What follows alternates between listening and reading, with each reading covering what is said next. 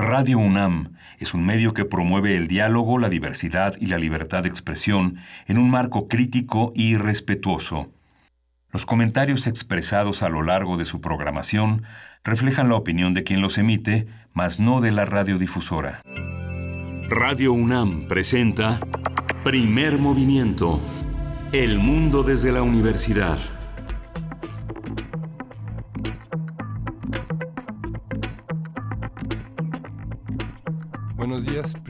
Noviembre, jueves primero de noviembre, 7, 7, 5 de la mañana aquí en la Ciudad de México. Estamos en primer movimiento. Buenos días, Luis Iglesias. Buenos días, Miguel Ángel Quemain. Buenos días, jefa de información, Juana Inés de ESA. ¿Cómo amanecen esta mañana? Muy bien, Luisa Iglesias, eh, pues en esta ciudad que, que ahora tiene cortes de agua importantes en más zonas, pero en general tiene deficiencias de agua muy fuertes. No tenemos agua, nunca tenemos agua. Hay que hacernos a la idea.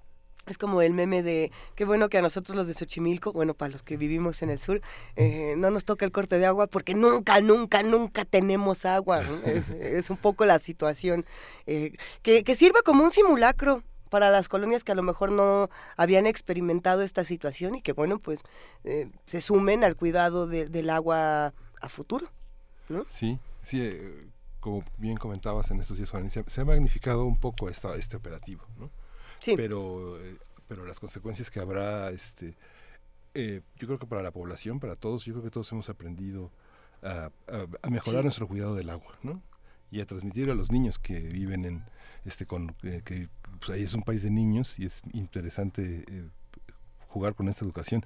Lo que se ha puesto en evidencia es que se restablecerá hasta el 6 de noviembre, que es martes. Que es el próximo martes. Que es el próximo martes, que yo pienso que se empezará a resentir, ¿no? Ah, sí, porque ayer eh, muchos decían en, en, diferentes espacios, pues no se sintió. Pues no, porque todavía tenían o sea, sus cisternas, sus tinacos, todo Todavía reservas. Hay que esperar un par de días y ver cómo nos toca.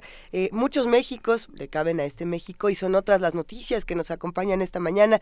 ¿Qué más pasó, Miguel Ángel? Traías una nota interesante. Sí, es interesante que está en prácticamente todos los medios la, la declaración del secretario de Gobernación sobre el destino de 80 millones a los centroamericanos en este fondo de contingencias que tiene la Secretaría de Gobernación y ha reconocido la caravana migrante este con las caravanas migrantes como un éxodo, lo que significa que hay una actitud del gobierno mexicano humanitaria hacia ellos y se les dará empleo temporal a todos estos eh, este, casi casi peregrinos hacia los Estados Unidos, ¿no? Vamos a ver qué pasa con eso. Sí, implicará tener una actitud menos policial hacia ellos, menos eh, represiva y más de negociación, más de concertación. Justamente la calidad de otorgar empleo significa otra, otro tipo de actitud y otro tipo de cuestionarios hacia los inmigrantes. Y hablando de dejar esta actitud policial que, pues sí, eh, aplica para muchas cosas, Miguel Ángel. En nuestro país pasó algo muy interesante con el uso de la marihuana. El día de ayer, eh, justamente la Suprema Corte de Justicia de la Nación generó jurisprudencia en la que avaló el cultivo para el consumo lúdico de la marihuana. Eh, esta noticia yo creo que sorprende a muchos, que sea ahora, digamos en primero de noviembre o más bien en 31 de octubre, eh, ayer estábamos grabando algunos de los programas de vacaciones, ya les iremos contando lo que va a pasar a fin de año. Y justo estaba, uno de los, de los programas era de la legalización de la marihuana. Y decíamos, bueno, no sabemos qué va a pasar para fin de año con este tema, pero cada vez nos acercamos más a lo que puede ser la, despenalización de, la marihuana en nuestro país con uso lúdico. Y cada vez nos acercamos más a, esos diálogos, digamos, ¿no? No se trata... Eh, algo que decía ¿Era Jorge Hernández Tinajero? ¿Quién sería? A ver.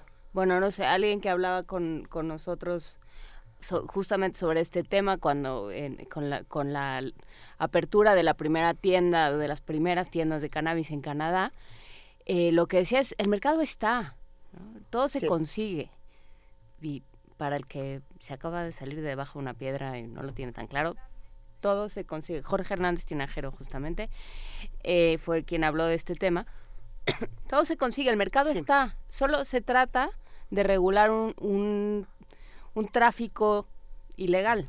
Y eh, por eso, para los que quieren seguir esta conversación, el hashtag es regulación por la paz. Eh, regular para encontrar procesos distintos de pacificación. Eh, sí, solamente un ministro no, no votó a favor y la razón por la que no lo hizo es porque considera que no se ha especificado cómo se va a importar la semilla de manera legal. sí, se tiene que seguir discutiendo. No puede ser nada más sí porque sí, ni no porque no. Se tiene que seguir platicando. se tiene que platicar el tema de los migrantes, se tiene que platicar el tema del agua, Seguimos con la discusión del aeropuerto y muchas otras más, por ahí las calificadoras que también van a entrar a la conversación el día de hoy. Eh, tenemos un programa muy rico, Miguel Ángel. Sí, vamos a empezar con el tema de autoayuda, la blasfemia y sus manifestaciones. Vamos a conversar con el maestro Rogelio Laguna. Él es profesor del Colegio de Filosofía de la Facultad de Filosofía y Letras de la UNAM. Historia de México con Alfredo Ávila en este cine permanencia voluntaria para los que estaban diciendo, si estuvo ayer, estará hoy sí, sí va a estar con nosotros. Hay que decir que nosotros le habíamos dicho que cambiara un día por el otro, pero él generosamente se ofreció a venir los dos. Qué gusto, qué gusto que nos acompañe. El doctor Alfredo Ávila, investigador del Instituto de Investigaciones Históricas de la UNAM, que estará hablando con nosotros sobre la invención del purgatorio. Va a estar bueno. Sí, y en la nota nacional tenemos la toma del Congreso de Veracruz. Vamos a tener el comentario de la periodista Daniela Jacome, ella es periodista eh, independiente y ha colaborado en varias ocasiones en primer movimiento. Nota internacional, Trump, la caravana y el discurso migrante en el contexto preelectoral. Eh, vamos a ver de qué se trata todo esto con el doctor Juan Carlos Barrón Pastor, investigador y secretario académico del Centro de Investigaciones sobre América del Norte. La poesía necesaria en la voz de Luisa Iglesias hoy. Yo tengo la impresión de que te toca a ti, Miguel Ángel. Sí. Ya no sé. A ver, ¿qué día es hoy? Ah, no, es que ya es jueves. Es que ya es jueves, Luisita. Bueno, da gusto porque hoy es día de, los, de los muertos chiquitos. Entonces vamos a poder celebrar con, con los radioescuchas. Ya sé que a lo mejor uno no está preparado, pero si tienen por ahí una calaverita, mándenla. Sí. Ah, no digo que vaya a entrar a la poesía necesaria, pero la, la podemos ir compartiendo a lo largo del programa. ¿Tú hiciste calaveritas este año, Juana Inés? No, y es una deuda que tengo con... Bueno, ahorita hacemos una. Con el piso, con, con la planta baja de Radio Si tenemos, eh, si tenemos cinco minutos, Miguel Ángel, Juana Inés, igual podemos platicar un poco de esto que decíamos hace unos días, ya para más adelante en el programa, de cómo se hace una calaverita de las dudas que teníamos de cómo hacerla, cuántos, cuántas estrofas, cuánto verso, cuánta, cuántas sílabas, eh, si alejandrina, no alejandrina, si su abuela. Vamos a ver cómo tienen que hacer las calaveritas. Eh, y tendremos mundos posibles el día de hoy. Hoy Mundos Posibles está dedicado al debate en la cumbre de Sharm el Sheikh en Egipto. Es un diálogo de saberes o privatización de conocimientos comunitarios que el doctor, Alberto Betancourt pone sobre la mesa. Alberto Betancourt está todos los jueves en Mundos Posibles. Él es profesor de la Facultad de Filosofía y Letras de la UNAM. Así que invitamos a todos los radioescuchas a que hagan comunidad con nosotros, a que se queden porque además tenemos música para empezar.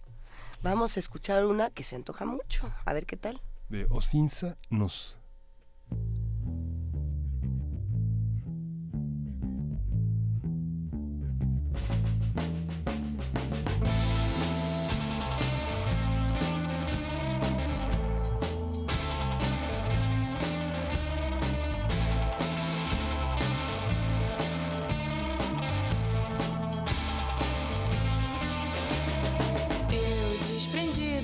dessa nossa cama de gato.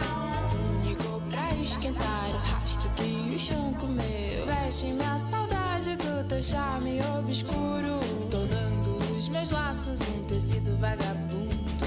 Corre de novo, que apesar da tua desfeita eu dou um nó. E o balanço desta malha me envolve na tua espinha. No avesso do cabelo e no topo da euforia. Eu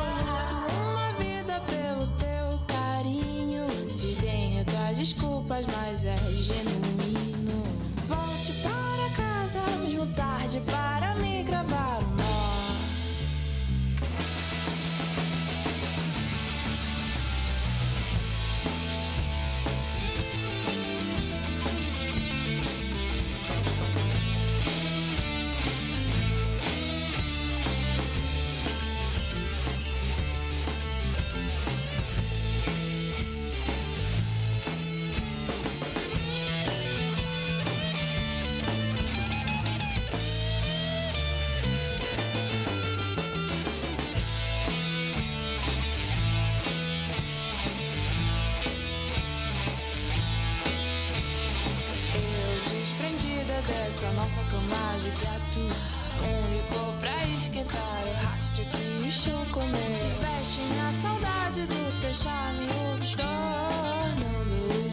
passos, um tecido vagabundo.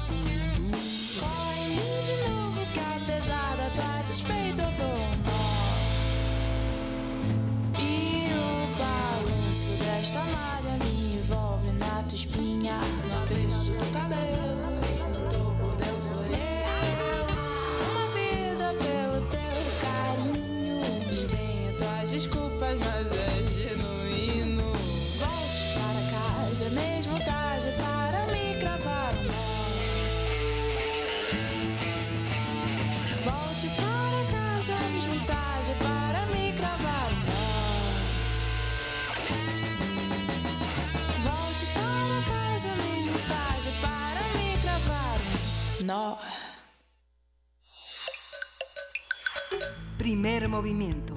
Hacemos comunidad. Jueves de autoayuda. Etimológicamente, el concepto blasfemia refiere a una palabra injuriosa y ofensiva, pero en su uso general está asociada a una ofensa verbal contra Dios o las cosas sagradas. A lo largo de la historia mundial se han establecido leyes contra la blasfemia, considerándola delito público. Dependiendo del país, eh, depende también el uso que se, se le ha dado históricamente a la blasfemia, lo cual es interesante. El viernes pasado, los ciudadanos irlandeses decidieron por una gran mayoría eliminar la blasfemia de su constitución. Aunque hace décadas que la ley no se aplicaba, cerca de un 65% de los votantes respaldaron la decisión de derogarla frente a un 35% que se opuso.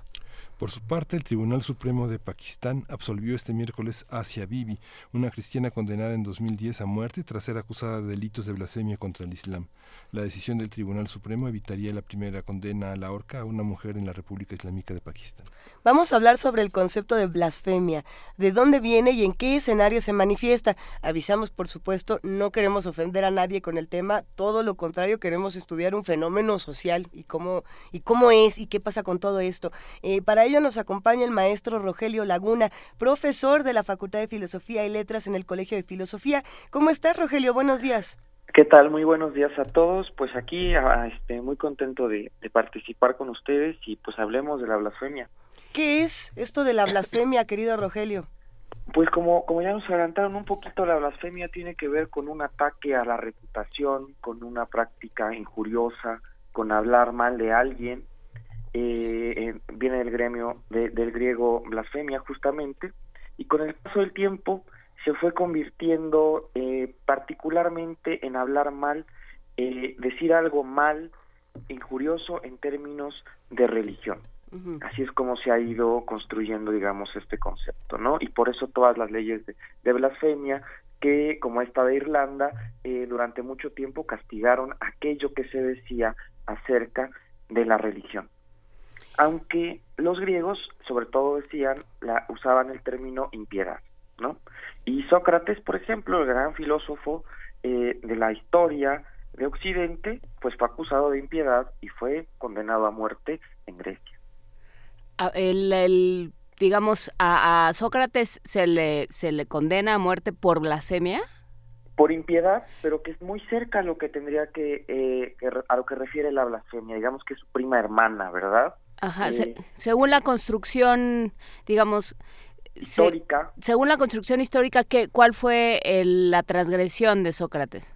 pues justamente haber adorado, haber enseñado a los jóvenes a adorar nuevos dioses o dioses falsos, podría ser también, según cómo se entiende este concepto.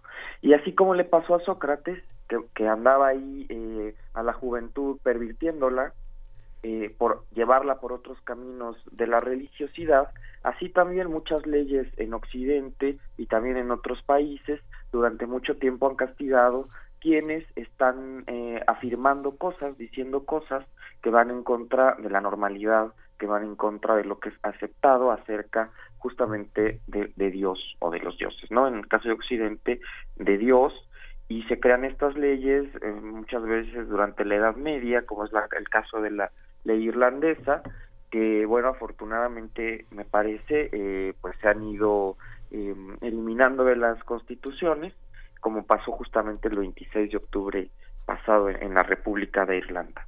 El, tema con Irlanda es interesante porque la historia, digamos, eh, de la religión y la blasfemia en Irlanda tiene sus peculiaridades.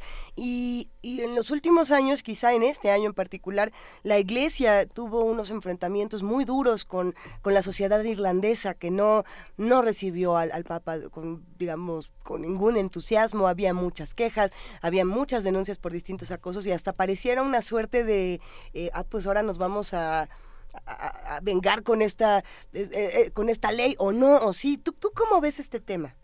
Bueno, es muy interesante. Tal vez debamos recordar al público que, que se trata de la parte de Irlanda, que es justamente una república que desde 1801 ya no forma parte del Reino Unido.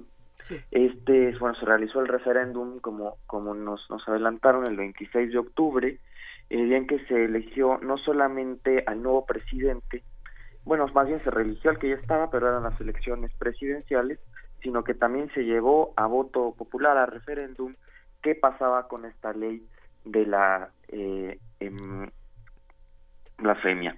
Afortunadamente la gente votó eh, para que esta ley pues desapareciera, pero que es una votación, como ustedes lo mencionan, bastante interesante porque sigue a, la discusión sobre el aborto, que hace poco tiempo también se llevó a cabo, ¿no? Y que fue muy exitosa la ley, eh, digo, la, la votación para aquellos que querían que se despenalizara el aborto, ahora sigue la despenalización de la blasfemia, y que es una ley que inclusive fue apoyada por la propia por la propia Iglesia Católica eso, eso hay que decirlo. Eh, este referéndum mm, es lo que quise decir es el que fue apoyado en esta ocasión por la Iglesia Católica intentando también de alguna manera ganar terreno, mostrar a sus simpatizantes que los está escuchando y que sí que hay cosas de la Iglesia que pueden mejorar, que pueden cambiar y un poco evitar esta pérdida de terreno que ya se había mostrado con la visita del Papa Francisco y donde vimos lo que nunca, eh, calles sin, sin fieles esperando al Papa, el Papa casi en solitario atravesando las calles en el Papa móvil. Entonces creo que esta ley, eh, la, la derogación, la desaparición de esta ley es muy interesante porque justamente une a sectores de la sociedad que no se habían unido, por ejemplo, para el tema del aborto. Y el tema de la blasfemia también, eh, creo que une o puede unir, porque se trata de, poder, en el fondo siempre todo es un tema de poder.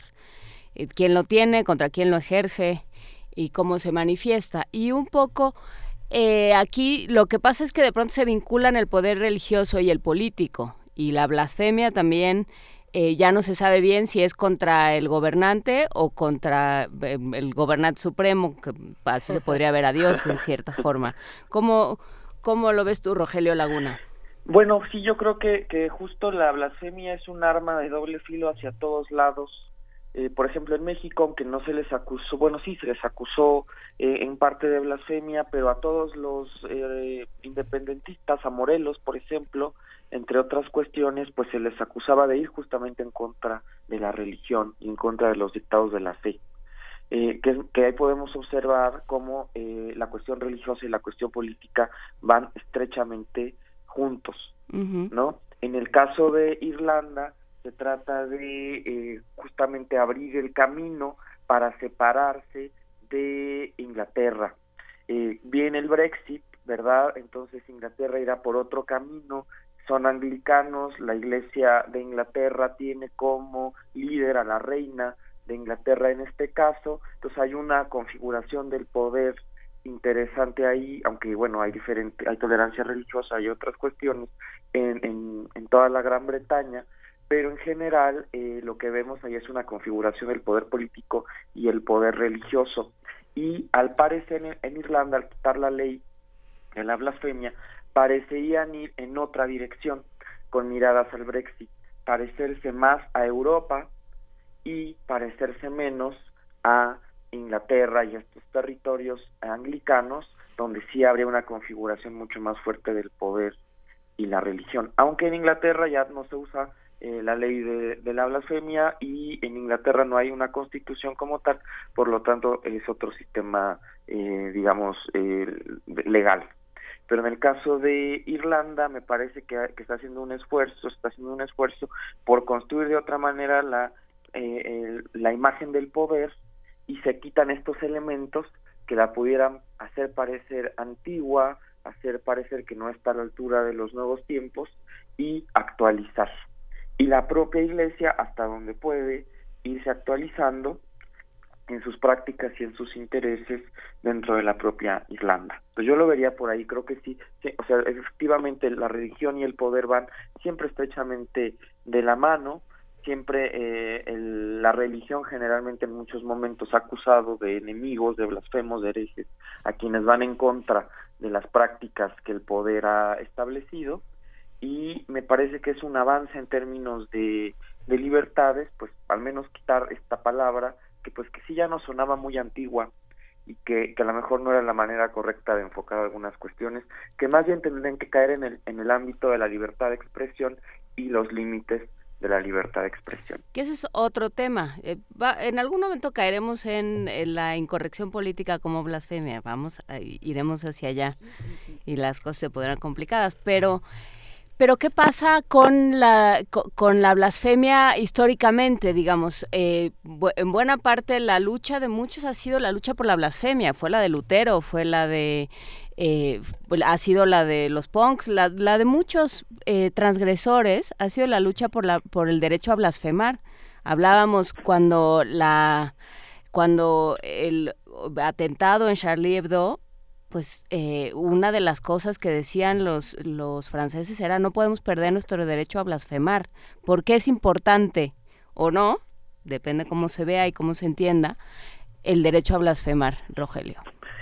Pues yo creo que es importante en la medida en que puede poner en, en, en la distancia una serie de creencias que algunos piensan que son intocables, pero que no necesariamente tendrían que ser intocables aunque claro que en el caso Charlie Hebdo hubo muchas críticas contra el periódico que si bien mantiene esta distancia, digamos, frente a una religión que en algunas de sus características ha sido vista como posible de ser revisada para en términos de pluralidad y de tolerancia, al mismo tiempo habría quien, quien decía, bueno, se ensañaba de alguna manera con una población vulnerable, con una población que está aislada, con una población que ha sido atacada, digamos, se meten con el eslabón más débil. Entonces creo que ahí hay, muy, hay creo que me parece muy bien cómo, cómo, cómo lo, cómo lo planteas, eh, tiene que ver con pensar la libertad de expresión y que eso tendría que ser el asunto, ya no hablar de blasfemias, ya no hablar de estas cuestiones, sino hablar justamente de la libertad de expresión.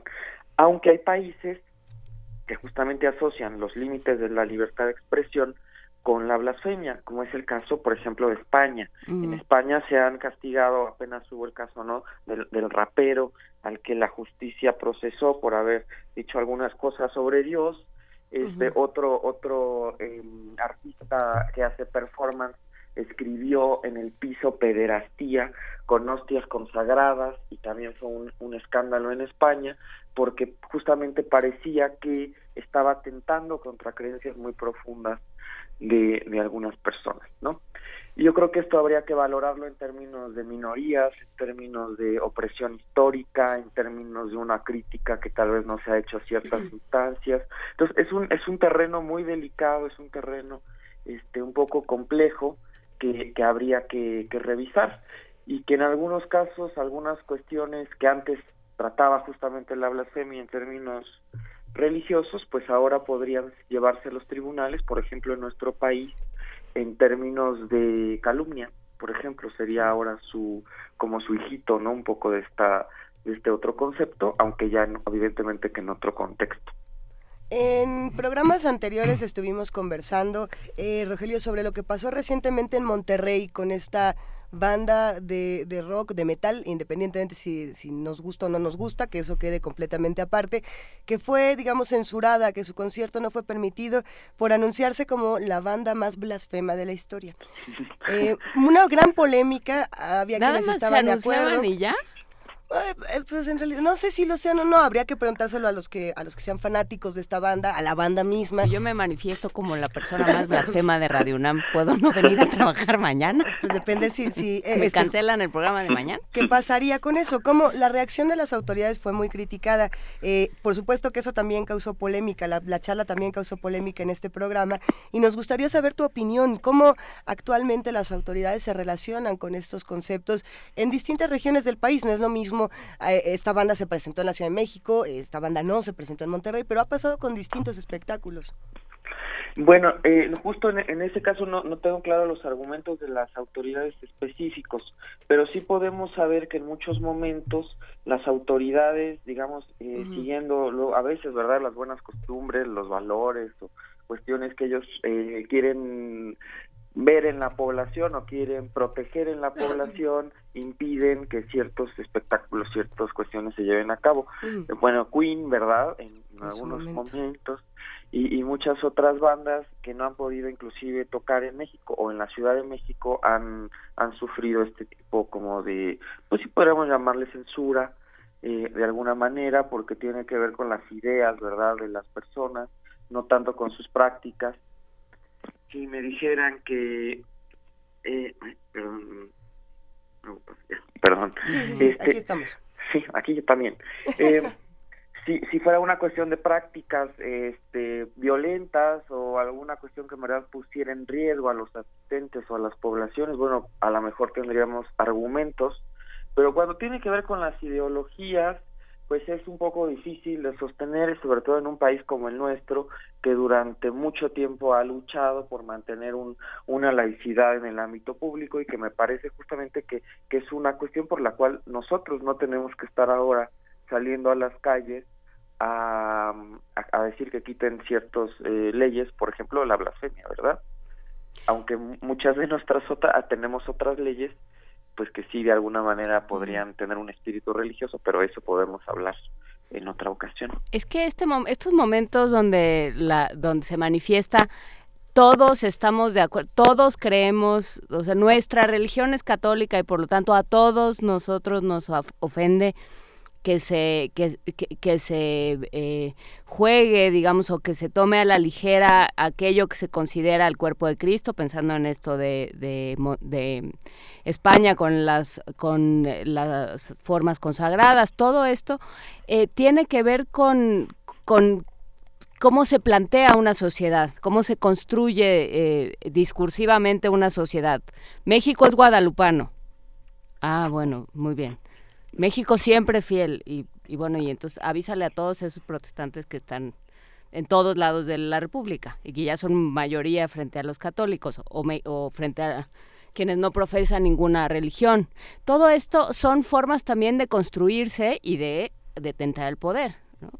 Yo soy, yo, eh, Monseñor Rivera, soy muy importante porque todo México es católico y por lo tanto todos, todo México son mis ovejitas porque yo soy su pastor.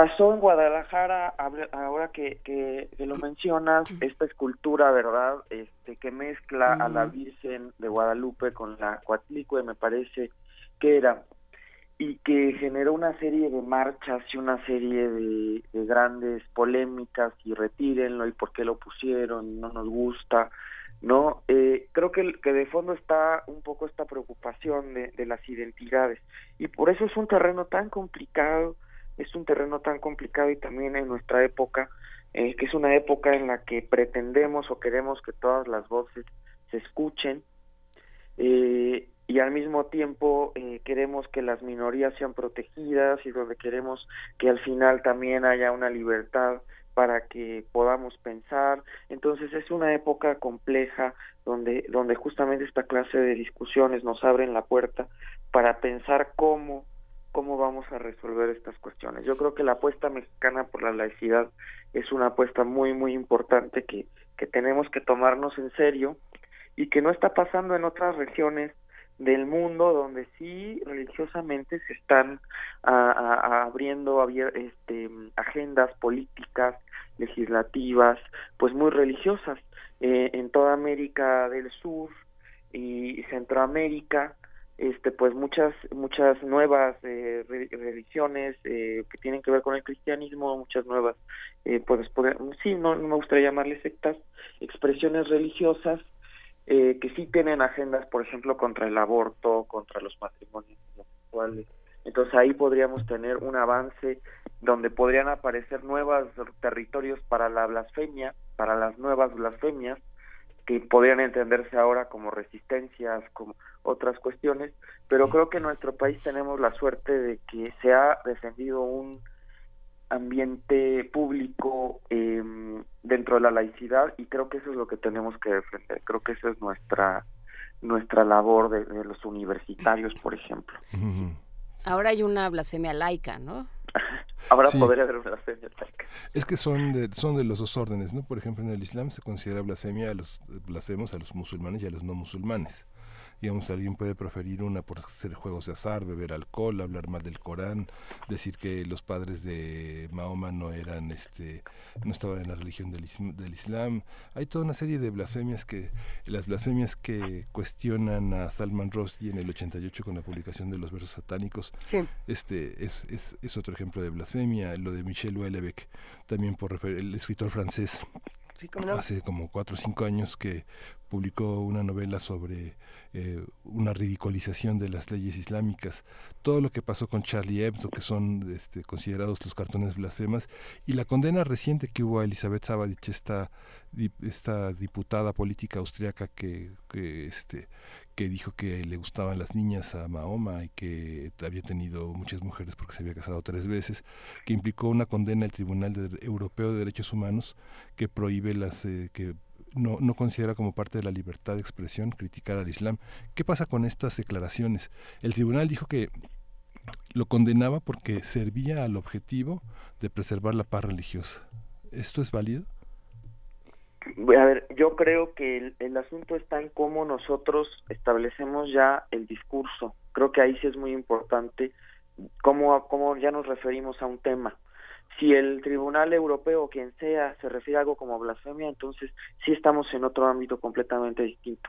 Pero si lo ponemos en términos de acotamiento de la libertad de expresión, de respeto a ciertos discursos, a las identidades, eh, eh, entre otras cuestiones, me parece que estamos en otro momento. Claro que lo podemos seguir discutiendo y claro que lo podemos seguir pensando, eh, pero creo que sí es muy importante ver en qué, en qué territorio nos estamos incursionando.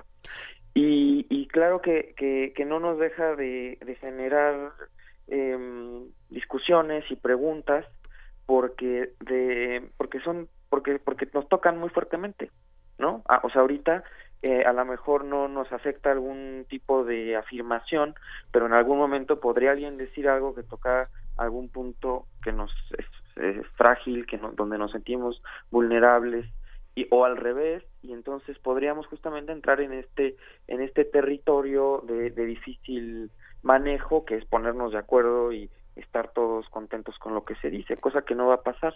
Cosa Pero que lo no importante, va a pasar. pues no, no, no va a pasar nunca, ¿no? Uh -huh. No. Co- ser contra el dogma, ¿no? Es Es, que- lo que tú decías, laico, ¿no? Sí, sí, claro. Es que eso es lo que pasa. Decimos sí, no, que se oigan todas las voces. Bueno, entonces va a haber un programa eh, en, en Radio UNAM Ajá. de que hable sobre sobre nuevas la, sobre la derecha y sobre la importancia de la de la raza blanca sobre o la raza aria sobre todas las demás. Claro, ¿verdad? Pues, este, no, ¿verdad? Muy complicado, sí. O sea, muy complicado, pero, pero son las mismas discusiones que hemos tenido desde Sócrates. O sea, ¿cómo, cómo sostenemos la, eh, la unión, la cohesión del, del grupo, de la comunidad, con, con todas estas, mi- mientras soportamos la diferencia? O sea, es una tensión todo el tiempo entre, entre la cohesión y la ruptura Sí.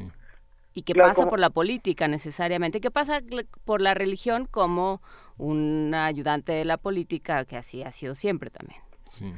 Fíjate que me tocó hacer un viaje a Cuba en el periodo especial, desde Santiago a Varadero, y preguntando a las personas cómo consideraban la situación. Y, y se manifestaban de una manera muy crítica, pero cuando les preguntaba, ¿consideran que el presidente Fidel Castro es, es parte de esta, de esta crisis? Este, eh, la cuestión era como si blasfemaran. Nadie, nadie, se atrevía a hablar así. Uno entrevista a muchas personas, por ejemplo, en el caso de Evo Morales, hay muchos aspectos críticos sobre su gobierno, pero pocos investigadores laicos se, atreven a, hablar mal de Evo, ¿no? Porque es, una cosa de, blasfemia un poco, ¿no? Y, y, y, también de, de, como de prudencia, ¿no? Yo, yo creo que, en ciertos momentos, ah, pues sí, podemos ser muy disruptivos y, y tenemos todo el derecho, pero también a veces uno tiene que ser prudente, cuidadoso, porque lo otro también a veces significaría creer que tenemos todas las perspectivas sobre cierta cuestión o que todo se puede reducir rápidamente como a una sola afirmación. Y sí, a veces el humor o, o el sarcasmo o ciertas cuestiones ayudan a mostrar ciertas ciertos elementos, pero a veces tal vez también no son tan buenos. Entonces, todo esto es prudencia, todo esto es saber justamente cómo construirnos entre todos, cómo construir la ciudad, eh, como, como, nos decían, ¿verdad? Cómo, cómo, vamos a vivir juntos. Y creo que los, los ingleses en algún momento y después Rousseau en otros momentos, pues decían, lo importante es ser buenos ciudadanos, ¿no? Lo importante, más allá de las religiones, más allá de lo que cada quien piense en estos términos, lo importante es ver quiénes cumplen y quiénes no cumplen la ley y tal vez es una manera bonita de ponerlo. Pues sí, pero Donald Trump, Donald Trump es un ser humano que llegó al poder y los los a todos nos está pegando este, eh, un, un ser humano que llegó a al puesto más importante del mundo libre lo construyen los estadounidenses eh, a base de blasfemias. Claro. O sea, no hay que, no, no es cosa de, desacreditar eh, la retórica, digamos. Toda, toda su construcción política ha, ha, consistido en decir eso que a ustedes les parece importantísimo, no es importantísimo. Y ha habido, y ha tenido una enorme, eh, un enorme eco. Entonces, tampoco es muy bonito decir todos estamos de acuerdo en que hay que tratar bien a las personas y hay que convivir entre todos, pues sí, pero claramente somos minería, muchachos. ¿Qué está pasando?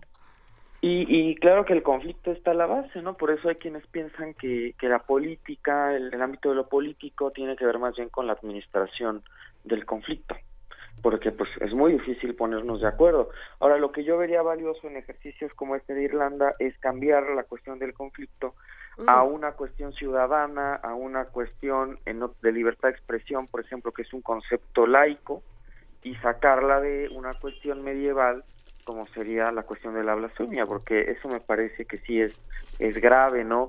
Que en algunos lugares, ya poníamos el caso de España y, y bueno, otros países de mucho más lejanos de, la esfera occidental, donde se siguen castigando por en términos de religión y de dogma y de doctrina, y creo que eso híjole, sí nos tendría que, que preocupar que fuera una agenda que pudiera, digamos, renovarse en algún momento, ¿no? Una pregunta, Rogelio. Pues no se ha ido el aborto, muchachos. Eh, hablando de, de, todos estos conceptos y de todo, todo este recorrido histórico que hemos hecho esta mañana a través de la blasfemia, obviamente no lo podemos decir y no nos vamos a poner a blasfemar al aire, pero ¿tú cuál considerarías que sería a lo mejor el, el evento más blasfemo o, o, la mayor de las blasfemias cometidas en nuestra historia, que dijeras, bueno, eh, a lo mejor por consenso social que todos apunten, bueno, esta fue la mayor blasfemia. En la historia de México. De México o del mundo, pero, pero de México está interesante. Bueno, yo creo que para muchos eh, todas las leyes de reforma, Juárez, ¿verdad? Las leyes de reforma fueron un momento en donde todo lo que se decía y quien apoyaba esto, pues entraba tanto en el terreno de la blasfemia como de la herejía, ¿verdad? Que son ahí como primas hermanas, eh, pero también, por ejemplo, durante la Guerra Cristera en México, ¿no?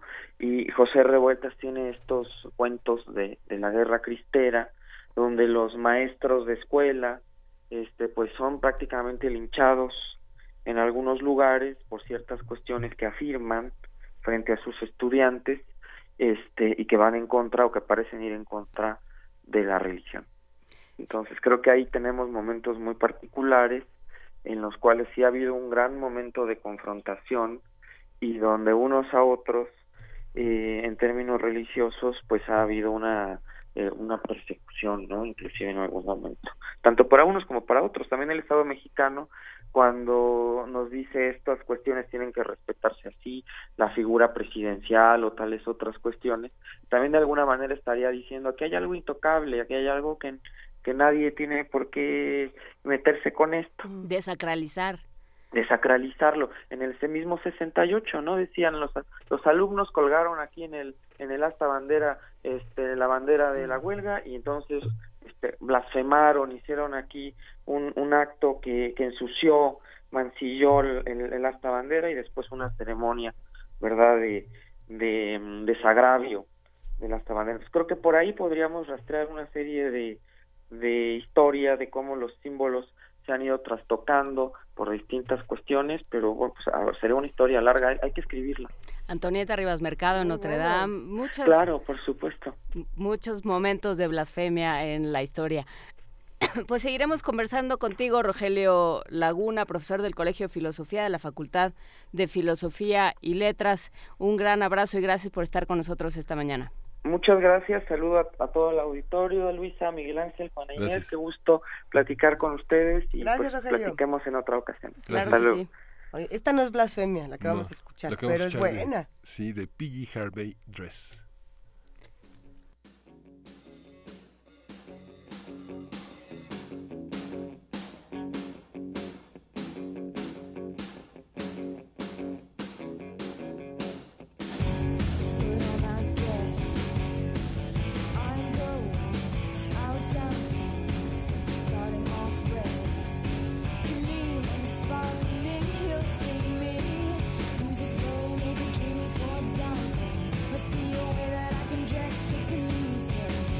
walk in the dress not easy. I'm spinning over like a heavy loaded fruit tree. If you put it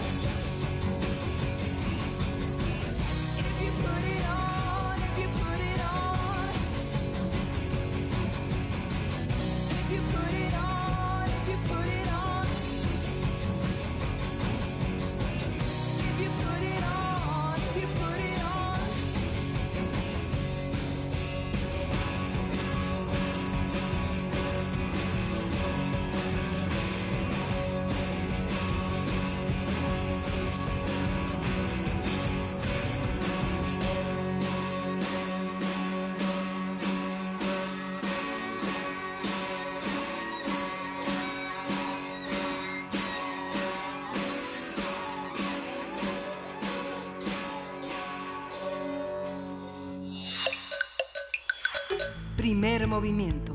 Hacemos comunidad.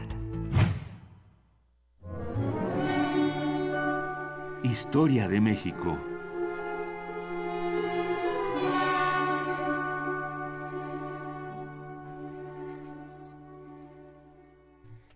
Ay, ay, ay. Para variar, estábamos en el chisme.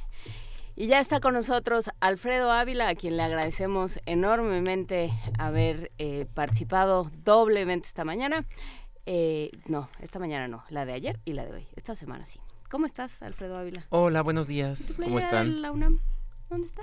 Este, se queda guardada. ¿Por qué? O sea, porque la gente suele cambiar de ropa periódicamente. No, no se pone la misma. todos los Nosotros ya días. por eso no estamos en televisión para que eso Nosotros se nos vamos quede. a poner la misma hasta el miércoles. Nosotros sí. Por- sí, por, por el tema del agua. Nosotros nos uniformamos. Somos como Hugo, Paco y Luis y cada uno viene de vestido de un color distinto con gorrita a fuego. Entonces, el purgatorio. Bueno, el purgatorio, y, y para empezar quiero eh, señalar por qué el tema del purgatorio hoy. Y es que el tema del purgatorio está relacionado precisamente con las, cele- eh, las celebraciones de, de muertos y de, y de todos los santos. Eh, no, no es necesario decir que, que el Día de Muertos, eh, aunque es una tradición religiosa de origen cristiano, eh, se montó sobre tradiciones previas. Eh, todos sabemos que en un- una manera más o menos eficaz de hacer que arraiguen estas nuevas tradiciones es emplear las tradiciones que ya existen.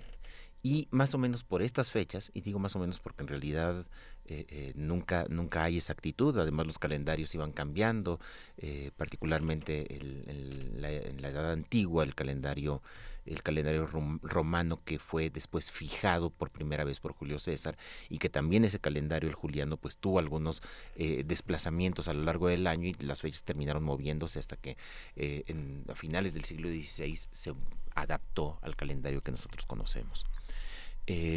Pero bueno, hay una celebración que es la celebración de los lares, que es la celebración del de, eh, el día en que los, eh, las almas de los ancestros, de la familia, vienen a visitar a los, eh, a los vivos. Y esta celebración es más o menos por, por, por esa fecha, por comienzos de, de- de lo que hoy llamamos noviembre, y se instituyen en, la tradición religiosa o en las muchas tradiciones religiosas de Roma esa fecha para recordar a los muertos. ¿Qué sucede con el cristianismo? Cuando los cristianos llegan a, a Roma y cuando empiezan a afianzarse, sobre todo en el siglo II, eh, son comunidades muy pequeñas y ellos eh, lo que hacen es unir un dios más a ese enorme panteón eh, eh, de las tradiciones religiosas romanas. Hay muchos dioses que no son excluyentes. El dios de los, de los cristianos tiene una característica que lo hace diferente, que es un dios celoso. No adorarás a otro dios además de, de a mí, pero eh, finalmente es convive con, con todas estas religiones, con todos estos dioses y por lo tanto es relativamente fácil que adapte la celebración pagana que existe, que existe antes. Eh, la gran diferencia es que para los cristianos, todo aquel que era bautizado y todo aquel que vivía con las reglas puestas por el cristianismo, por ese solo hecho ya es un santo. Es decir, eh, para los cristianos había dos tipos de personas, los santos y los condenados. Y de los condenados ni te acuerdes. Los condenados son aquellos que no han aceptado a Cristo, los santos son aquellos que lo aceptaron. Y es, entonces esta celebración de muertos se le llama Día de los Santos. Es el Día de los Santos que han muerto. Y eh, hoy nos parece un poco, un poco extraño, pero, pero tiene que ver también con el crecimiento de la religión. Cuando la religión crece y muchos que están bautizados pues merecen irse al infierno con todo y zapatos, pues entonces ya no puedes seguir suponiendo que todos los cristianos son santos por el solo hecho de serlo. Eh, y esto obligará poco a poco a que se invente otra tradición, la tradición del día de fieles difuntos. Fíjense cómo no es una tradición de día de muertos, es tradición de fieles difuntos. Es decir, se está celebrando el día 1, el día eh, primero de noviembre, a los cristianos que son santos y el día 2 de noviembre a los cristianos que no lo fueron, que no son santos, pero que son fieles. Y otra vez la exclusión, ¿no? Los que no son cristianos ni nada, pues esos, esos se van para otro lado, esos no, no les hacemos caso.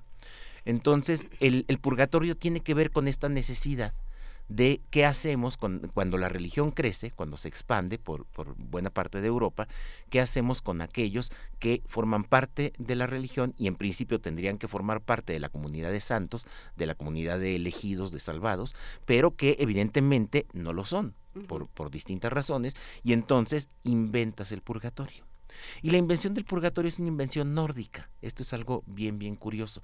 Por supuesto va a retomar un montón de elementos de tradiciones eh, eh, religiosas desde Mesopotamia, eh, por supuesto del, del, mundo mediterráneo, en la forma y todas estas cosas, pero el origen del purgatorio es nórdico. De hecho, la primera persona, el primer santo además, que, que lo introduce es San Patricio.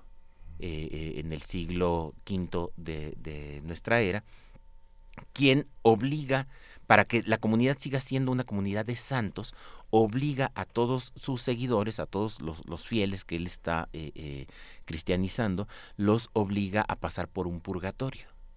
Pero el purgatorio no está en el más allá, el purgatorio es, eh, es, es, una serie de pruebas y de sufrimientos que el santo les pone a los seguidores para que se conviertan también en santos. Y no será sino ya hasta muy tarde, eh, eh, hasta, el siglo VIII de nuestra era, cuando finalmente empiezan a institucionalizarse estas cosas.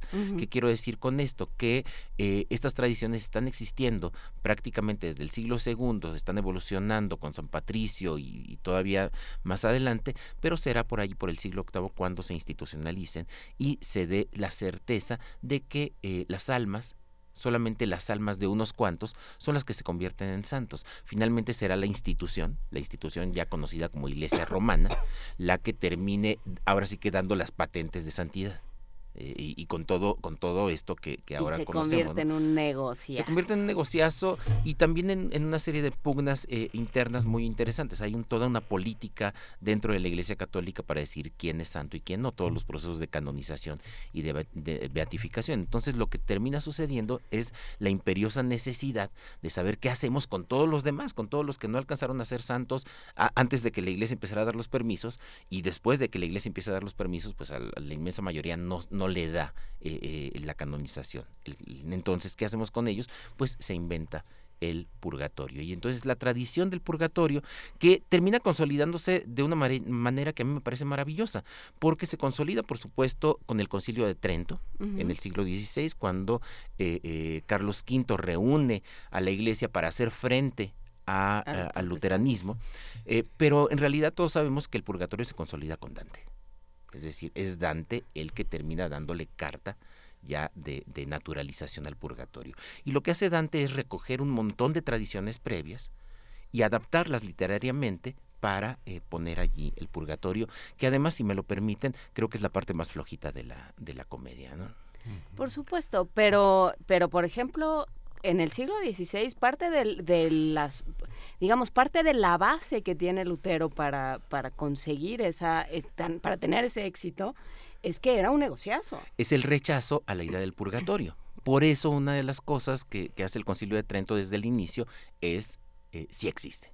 O sea, existe el purgatorio porque el luteranismo lo rechaza y lo rechaza fundamentalmente porque la estancia en el purgatorio se puede alargar o se puede acortar dependiendo de las oraciones, de las misas y del dinero, finalmente del dinero que los vivos están invirtiendo en la iglesia para que se recen, para que se hagan misas por el alma del difunto. Sí, hay que recordar que uno, que el Papa que dijo, no, yo creo que ese muchacho Lutero no va a prosperar, entre otros fue un Medici.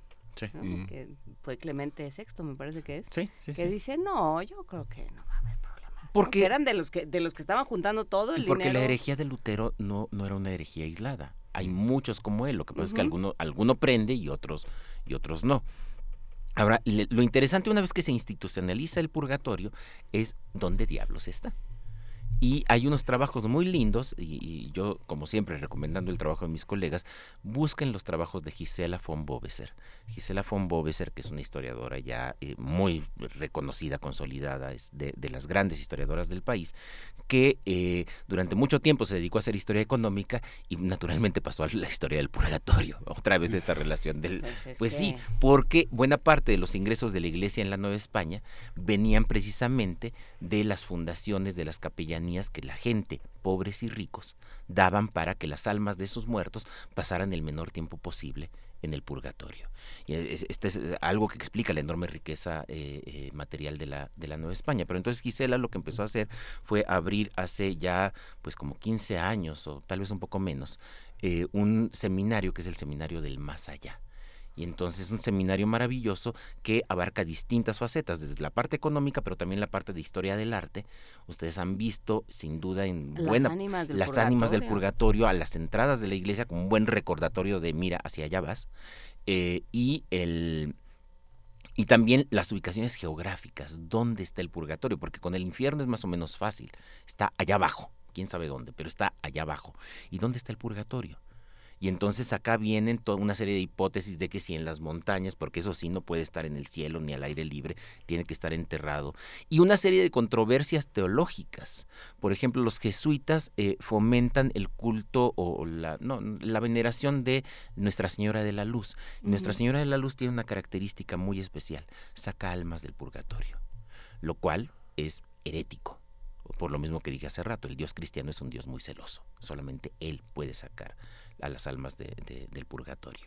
Entonces, ahí se, generan una, se genera una serie de controversias re- religiosas que están presentes a lo largo de tres siglos y, más en la época novohispana, pero también en el México independiente.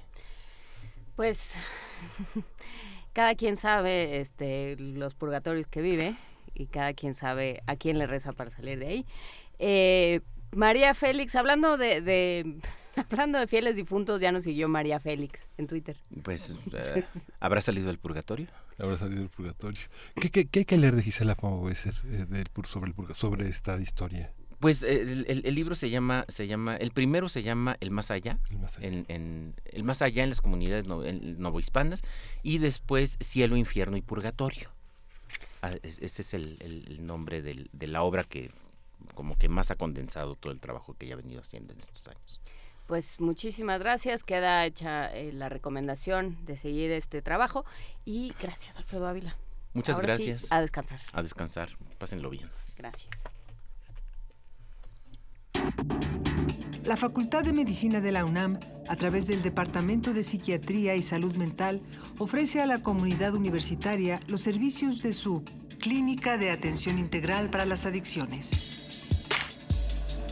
De lunes a viernes de 10 a 18 horas. Para más información, comunícate al teléfono 56 23 21 27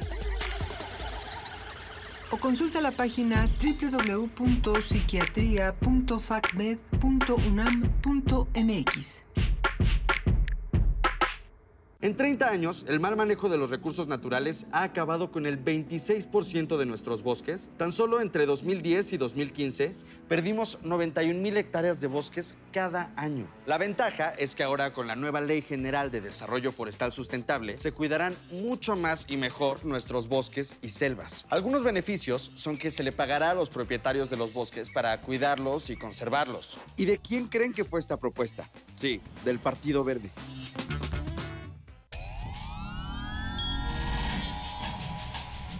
Saborear una paleta o sellar una carta. Para ser gracioso o ser grosero. Para ser amoroso o para ser muy amoroso. Para reír y para hablar. Las posibilidades de la lengua son infinitas. Muerde lenguas, letras, libros y galletas. Lunes y miércoles, 20 horas. Por el 96.1 de FM. Radio UNAM.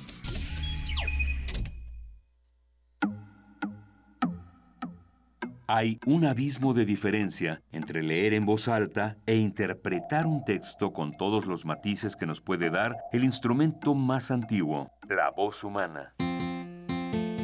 Radio UNAM invita al público en general que desee entrenarse en la interpretación vocal a inscribirse en el taller Voz, tu voz, impartido por Elena de Aro.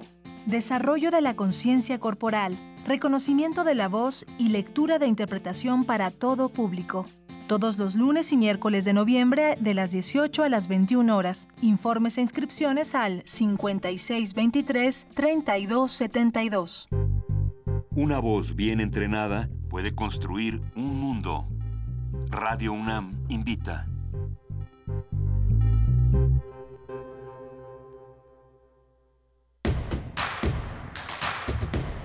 Encuentra la música de primer movimiento día a día en el Spotify de Radio UNAM y agréganos a tus favoritos.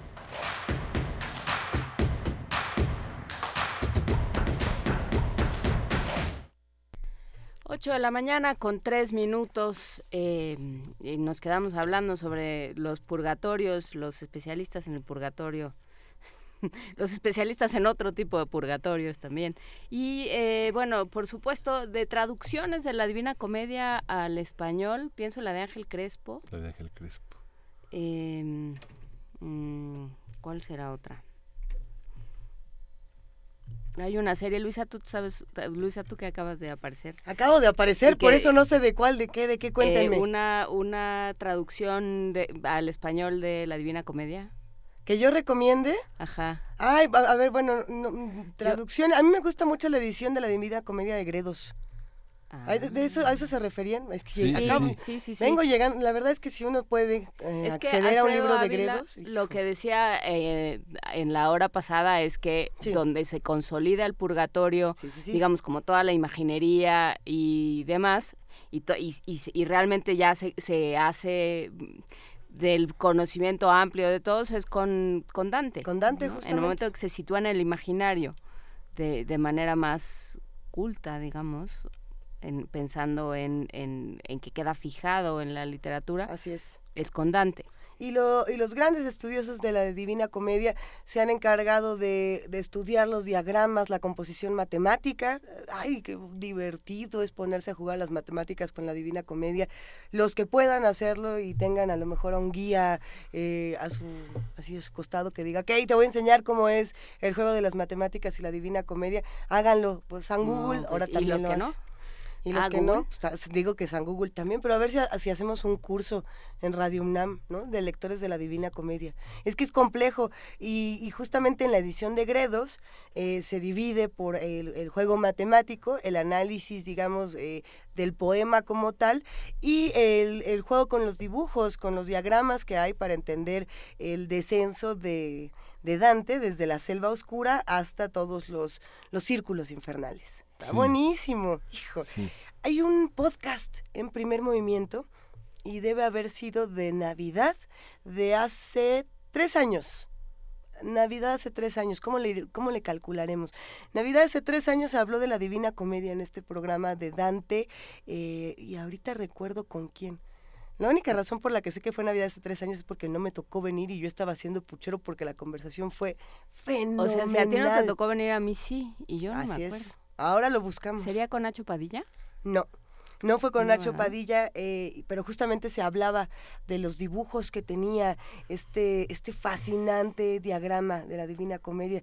Ah, si tenemos lectores que quieran platicar con nosotros del tema, escríbanos, estamos en arroba P Movimiento, en diagonal Primer Movimiento UNAM, y tenemos teléfono que es el 55 36 43 39. fíjate que hace poco en la Casa de las Humanidades, ahora que hablábamos de Gisela Fomoveser con Alfredo Ávila, hubo un ciclo muy importante con Fernando Ibarra, que justamente dio a propósito de los 700 años de Dante, una serie de un curso muy breve que hablaba de la vida nueva de Dante, de la vida nueva y la lengua vulgar y de la Divina Comedia, que justamente eh, celebraba también otro en 1921 la publicó Vasconcelos en nuestros clásicos y fue la traducción que siempre eh, vimos en Porrúa, que fue la que quedó en nuestros clásicos, la que Porrúa reprodujo hasta, hasta la saciedad editorial. Me encanta la saciedad editorial, qué bonito. Y luego en 100 del mundo, el Consejo Nacional para la Cultura y, las Artes creo que hizo la de, Ángel Crespo.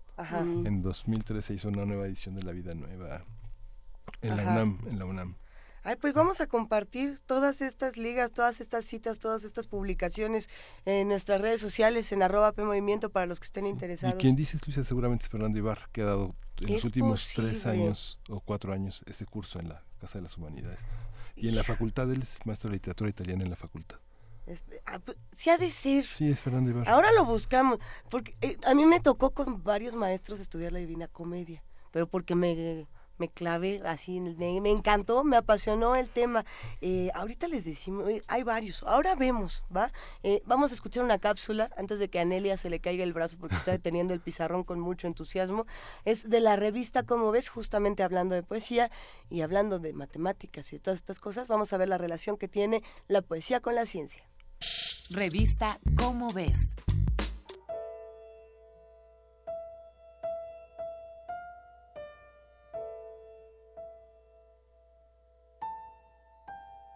Creo que una hoja de hierba no es menos que el día de trabajo de las estrellas, y que una hormiga es perfecta, y un grano de arena y el huevo del régulo son igualmente perfectos, y que la rana es una obra maestra digna de los señalados, y que la zarzamora podría adornar los salones del paraíso, y que la articulación más pequeña de mi mano avergüenza a las máquinas, y que la vaca que pasta con su cabeza gacha supera todas las estatuas, y que un ratón es milagro suficiente como para hacer dudar a seis trillones de infieles. Descubro que en mí se incorporaron el gneiss y el carbón, el musgo de largos filamentos, frutas, granos y raíces, que estoy estucado totalmente con los cuadrúpedos y los pájaros, que hubo motivos para lo que he dejado allá lejos, y que puedo hacerlo volver atrás y hacia mí cuando quiera.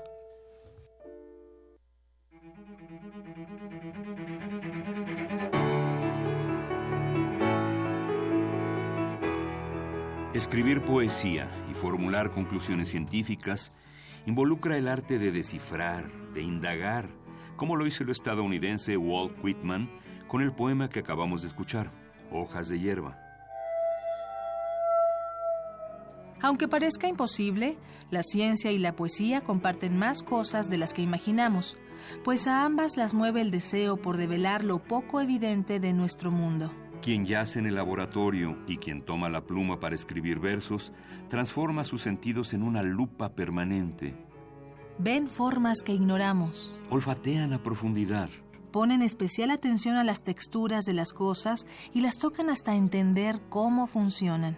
Tanto científicos como poetas tratan de comprender ciclos que no entendemos. Ambas áreas son formas de conocer, de recrearse y de representar realidades. En ambas hay cabida para fenómenos difíciles de percibir.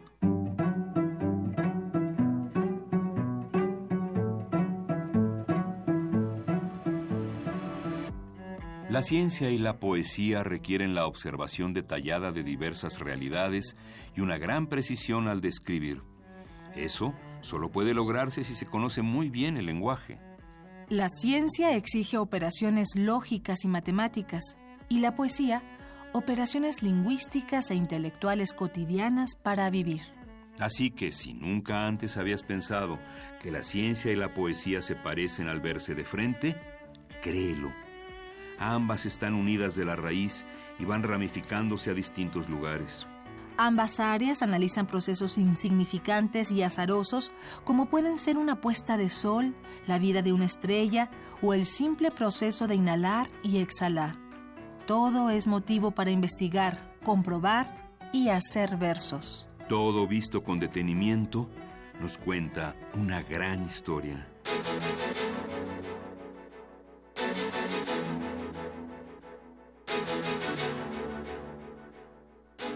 Esta fue una coproducción de Radio UNAM y la Dirección General de Divulgación de la Ciencia de la UNAM, basada en el artículo Poesía y Ciencia, Simpatías y Diferencias, escrito por Alicia García Bergua.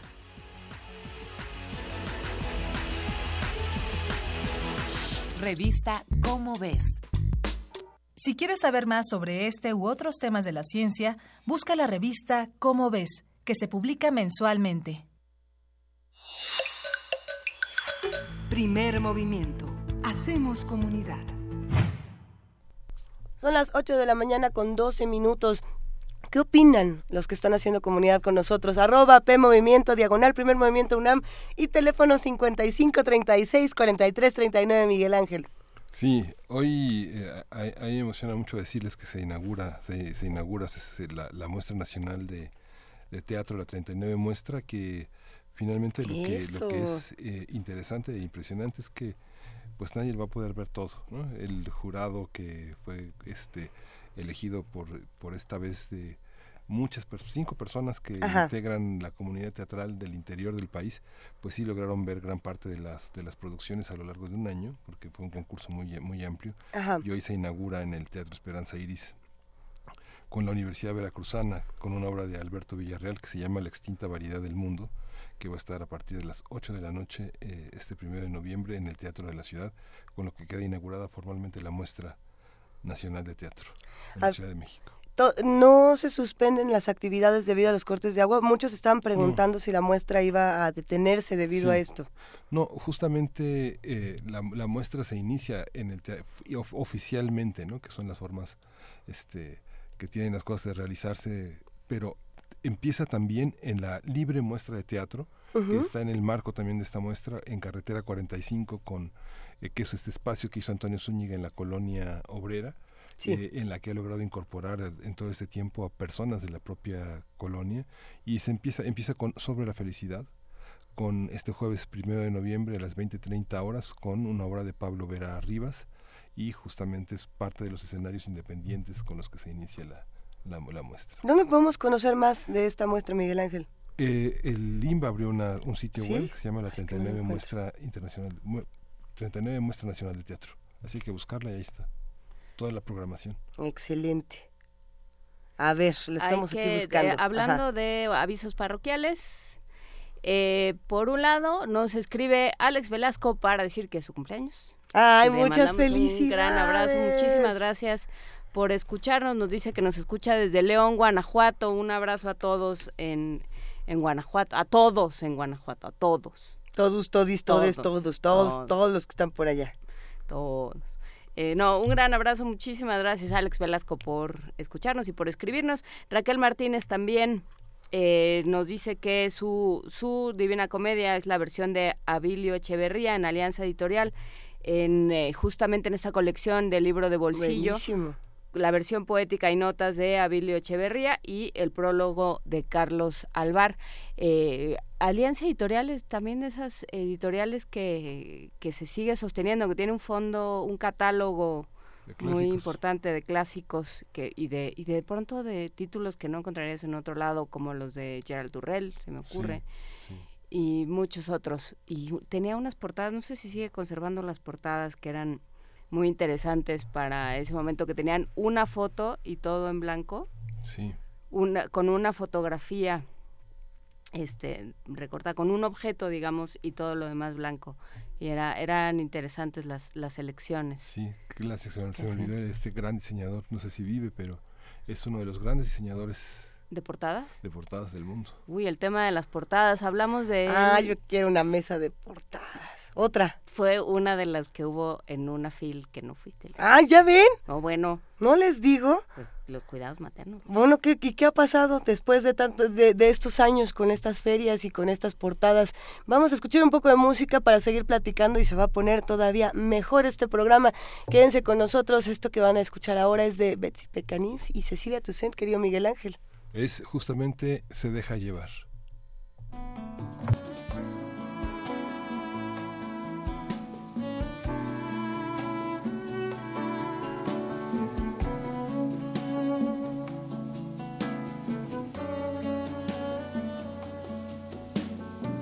Azul, líneas en el mar, que profundo y sin domar acaricia una verdad. Y tú no lo pienses más, o te largas de una vez, o no vuelves nunca hacia atrás.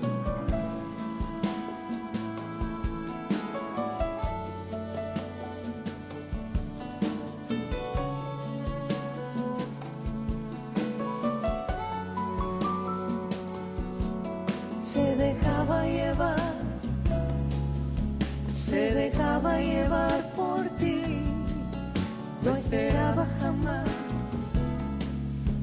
y no espera si no es por ti, nunca la oyes hablar, no. solo habla contigo y nadie más, nada puede sufrir, que él no sepa solucionar temor, alcohol de quemar, pon tus manos a volar o en tus ojos el terror. azul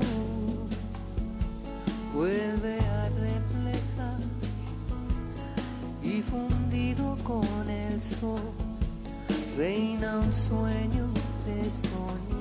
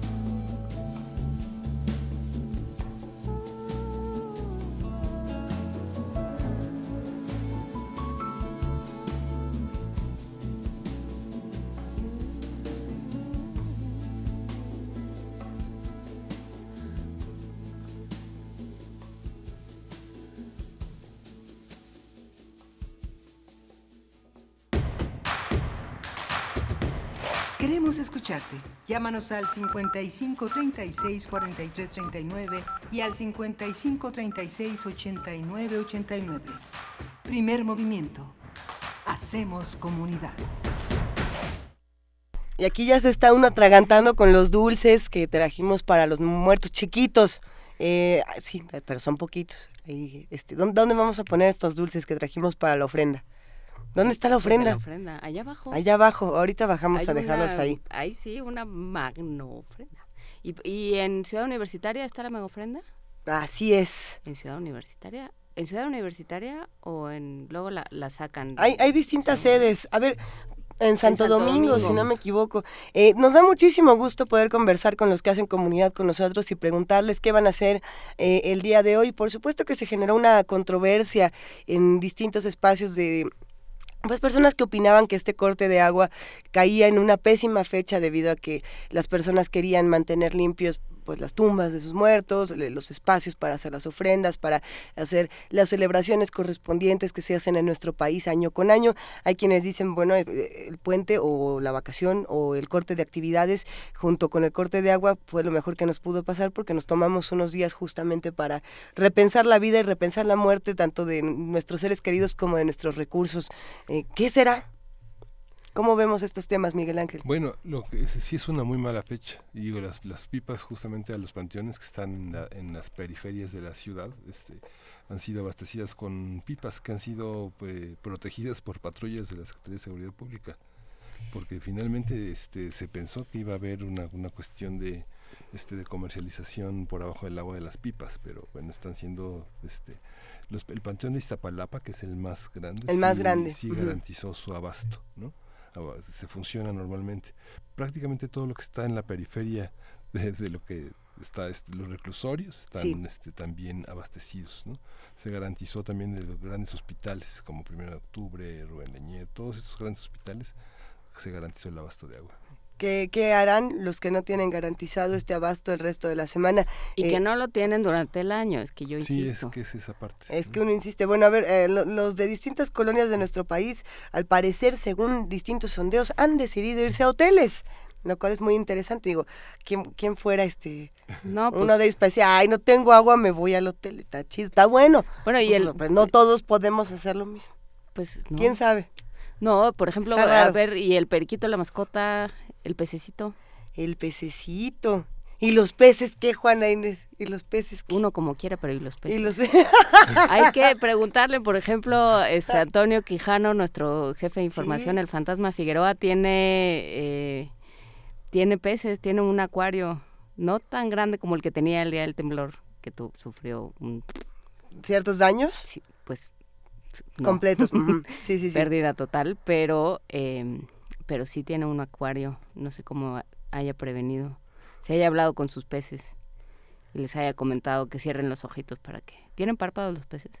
Ándale, ándale la pregunta. Que nos la respondan. Para que no se les, no se les enturbien con el agua sucia. Que nos, bueno, es que hay pececitos. Ya vamos a empezar aquí a, a hablar de peces. Al ratito les ponemos una cápsula de seres marinos en Radio UNAM. Eh, sí, todo un tema lo que lo que pasa con los peces en nuestro país.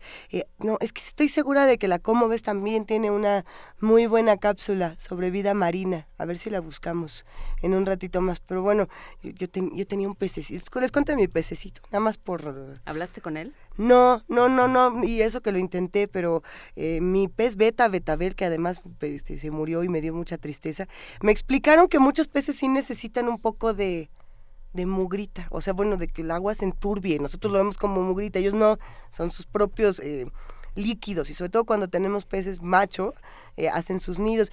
Después me explicaron, y eso me dolió todavía más, que es muy malo tener peces en casa, eh, recordando la película del chico de la motocicleta, ¿recuerdan esta película maravillosa donde salía Mickey Rourke? Decía, free the fish, ¿no? Eh, libera los peces.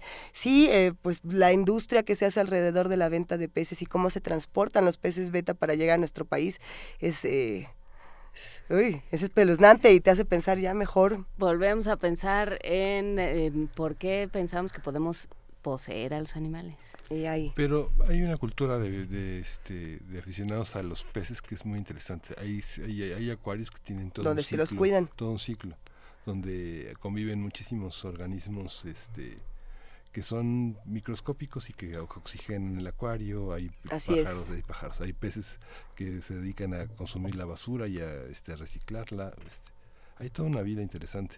En eh, uno de los acuarios más interesantes de venta y que no es tan comercial y que no es este, no comercia con esa crueldad es, es en la, el mercado de la Merced tiene una serie de acuarios, todo un área de acuarios muy muy interesante que vale la pena visitar y son peces mexicanos Peces mexicanos. Sí, que conviven entre otros peces mexicanos de aguas semejantes con temperaturas que se crean y climas artificiales pero es muy interesante Este tema de por Está favor bueno. no saque a los peces o a los a las criaturas de sus entornos, también lo tocamos cuando hablamos de ajolotes. Sí. Por- porque es. se puso de moda sobre todo los ajolotes albinos, que son los que aparecen en todos lados y este, salen en los memes cantando y estas cosas. Porque son güeritos y más bonitos, eh, según la bonita construcción histórica que se ha hecho.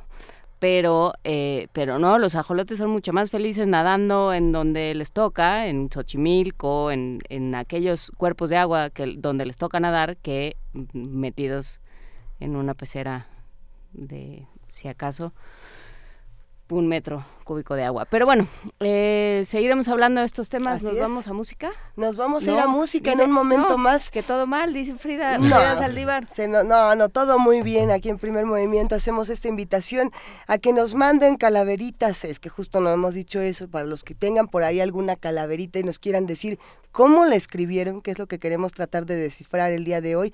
Estamos en arroba P Movimiento, diagonal Primer Movimiento UNAM, y tenemos un teléfono que es el 55 36 43 39. Ya nos mandaron una, a ver si la podemos compartir más adelante. Y también estamos buscando eh, la búsqueda eterna de la poesía necesaria de Día de Muertos. ¿Qué autores eh, le dedicaron poemas? Todos hablan de la muerte, pero ¿Tan tan quién es? no lo sé. Es el diablo. ¿Es el diablo? ¿Cómo, ¿Cómo le hacemos para, para hablar de poesía y, estas celebraciones del primero y, dos y segundo de noviembre? Arroba P Movimiento, diagonal primer movimiento UNAM y teléfono 55 36 43 39. Vamos a tener por ahí eh, regalos. ¿Sí tenemos regalos hoy? Sí, ¿verdad? Ahorita les vamos a contar. Tenemos muchas cosas, mucha oferta, muchas discusiones en este programa, así que no se preocupen, quédense con nosotros y más Yo creo que adelante. preocupados no estaban. No, ¿verdad? Preocupados. no. O sea, si nos están oyendo, pues, ¿qué qué? si nos están oyendo, Tienen que llegar a algún lado. si nos están oyendo tenemos música para todos ustedes. Sí, vamos a escuchar eh, justamente de Carlos Chávez, eh, de la hija del coloide, la Saraband. Es una suite sinfónica de 1943 que forma parte de Música Mexicana, volumen 7. dirigida por Enrique Batis. Venga.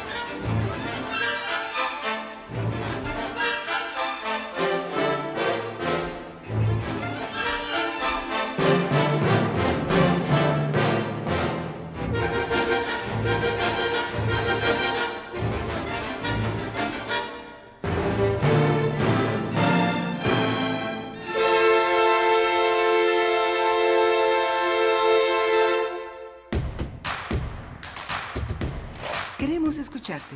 Llámanos al 55 36 43 39 y al 55 36 89 89.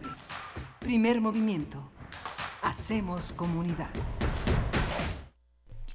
Aquí seguimos en primer movimiento a las 8 de la mañana con 33 minutos, discutiendo un poco y conversando de qué poemas, eh, qué textos nos ayudan a hablar eh, sobre la muerte. No solamente los que hablan de la muerte de manera juguetona, los que también nos ayudan a entender eh, los cuidados paliativos, la tanatología y estos otros temas de los que no se habla tanto en distintos medios, Miguel Ángel. Sí, y, y discutíamos desde ayer cómo se hace una calavera y Juan Inés bien decía que no hay una receta. Yo recuerdo un seminario, el seminario de poesía que tenía, que tiene Sandro Juan en la UAM el, en el contexto de la maestría de, de literatura mexicana, tampoco es, es un experto en métricas y procedimientos y métodos y no hay un método, no hay una, no hay una receta. O suena bien o es que o suena bien o se, o se siente a, al aire que, que está eh, de, en el despeñadero, dirían algunos. Pero para que suene bien, algunas de las recomendaciones que les dejamos aquí en primer movimiento, a ver si se puede, es que sean eh, octosílabas uh -huh. o endecas, no, endecasílabas ya es un montón, no, ¿verdad? No, no, octosílabas. Octosílabas, octosílabas para que sea juguetón. Ahí está. A ver, ¿saben quién Pero es muy bueno para dejémosle eso? paso a los expertos. Sí. Hace unos años, quien a mí me enseñó a escribir poesía con el mosquito mariposa, para tener ritmo tenías que decir mosquito mariposa, mosquito mariposa. Y entonces podías hacer distintos, eh, distintos versos. Fue Luis Flores. Luis Flores, nuestro queridísimo amigo, conductor de Resistencia Modulada, poeta, escritor, crítico, chismoso. ¿Cómo estás, querido Luis? Hola, Luisa, ¿cómo estás? Hola, el equipo de Primer Movimiento. Hola, Luis. Luis Te Flores, queremos, Luis. siento como, como que estamos teniendo una visita, es como cuando aparecía Hitchcock en sus películas. ¿Cómo estás, Luis Flores? Estoy, estoy conectado con ustedes, pues me, eh, me comunicó Frida y me dijo que necesitaban la ayuda de alguien que le gusta hacer mucho calaveras y efectivamente a mí me encanta escribir calaveras literarias, se me hace una de las tradiciones más interesantes y, y, más bellas que existen durante el Día de Muertos. Si tuvieras que reducir la calavera a una fórmula, pensando por ejemplo en estos eh, eh, en estos instructivos que daba Cortázar, pensar en el instructivo para hacer calaveras, ¿qué, qué dirías? ¿Cómo, cómo hacer? Yo, yo pienso que sí deben ser versos cortos. Cuando, bueno, si, si no estamos acostumbrados a versificar, simplemente con el puro oído podemos pensar que existen versos cortos, ¿no? Y que uh -huh. ahí puede puede caber una una pequeña idea. Y de esos versos cortos o cada línea eh, podemos juntar unos cuatro, cinco, seis, incluso diez o, o se puede hacer una calavera mucho más grande donde haya 20 o 30 según la historia que queramos contar y por lo regular debe ser una historia muy pequeña donde la muerte llegue por alguien uh -huh. y aquí creo que aquí es es lo particular cuando queremos escribir una calavera a, a un a un ser eh, criticado cuestionado podemos uh, decir expresamente que la calavera que la muerte vino por él uh -huh. y cuando le escribimos a, a una persona que es allegada a nosotros podemos tanto satirizar y decir pues ya se murió porque de eso se trata la calavera decirlo de una forma satírica o también decir cómo se resolvió para que la muerte no se lo llevara. Yo creo que lo más importante son versos cortitos, después pensar en una manera de hablarle a la muerte eh, de forma satírica, decirle la calaca, la flaca, la huesuda, la pelona, la dientona, la parca, la calavera, la catrina, que llegue en algún momento y otra es que se resuelva de alguna manera si se los lleva o no se los lleva y también una manera de escribir de escribir calaveras es y, y de hecho de ahí viene es escribir una especie de antiepitafio. En los epitafios uno exalta las virtudes y dice bueno pues aquí ya hacen los restos de una persona que fue notable que fue muy buena en vida entonces Ajá. en una calavera lo que se hace es lo contrario exaltar las cosas malas que hizo. Y por lo por lo regular de hecho allí viene la la palabra calavera literaria es que no está descansando una persona sino está descansando la calavera porque ya de manera satírica pues ya falleció entonces aquí está la calavera de Porfirio de Azordaz por ejemplo no y así y así se puede se puede empezar, mientras que en un epitafio pues son descansan los restos o descansa en paz, en el en la calavera pues descansa alguien pero de forma satírica. Yo creo que la fórmula es esa, pues, si, si yo tuviera que reducirle una fórmula es vamos a ponerle en una línea eh, por qué por qué se lo lleva, cómo llegó la cómo llegó la calavera, cómo llegó la muerte y casi siempre yo les recomiendo escribirlo en tiempo pasado. Mm, a ver, como vamos a poner, por ejemplo, aquí estaba la Juana Inés, ah, no, tendría que ser Juana Inés estaba contenta. No, no puede ser es un verso muy largo, ¿no? Juana Inés ser, estaba con- No, está muy largo, Cuando está la larguísimo. llegó. Ahí estaba Juana Inés Ahí estaba Juana conduciendo Ajá. en la cabina. Ajá. Cuando vino la Catrina a jalarle de los pies. Ahí está, ahí está, perfecto. Ok, entendemos, entendemos bien. esa, eh, esa es la idea. Y ya después, si, si fuera más larga, ya tendríamos que decir, pues, ¿por qué se lo llevó? O por qué Juana Inés dijo, no, no me lleven, tengo que terminar primer movimiento. Tengo que blasfemar otro rato. Tengo que blasfemar otro rato. Así es, Luisa. Pues eh, sí, soy Juana Inés, p- pero no Aquí importa, todos, pero no aquí. importa, Ah, Luis ahora- Flores. Ahora, ahora me van a jalar las patas a mí. Ah, ¿verdad? Me van a Este- jalar las patas a mí por, por confundirme. Pues muchísimas gracias por esta conversación. Creo que eh, mañana estaría bueno que diéramos otra parte del taller de calaveras, ¿te parece? Me parece perfecto. Ahorita nos ponemos de acuerdo para las horas, para eh, que no sean tan espeluznantes las horas para ti. Claro que sí, claro que sí. Muchísimas gracias, Luis Flores. Acuérdense que lo puede escuchar usted en Resistencia Modulada. Bueno, un abrazo a todo el equipo de Primer Movimiento, a toda su audiencia. Muchísimas gracias a ti. Que estés muy bien, Luis Flores. Gracias por eh, salir al quite esta mañana. Y vamos a escuchar música para despedir esta conversación que viene hacia adelante, querido Miguel Ángel. Vamos a escuchar de Ablaye Chisolo y Volker Goetze, Sira.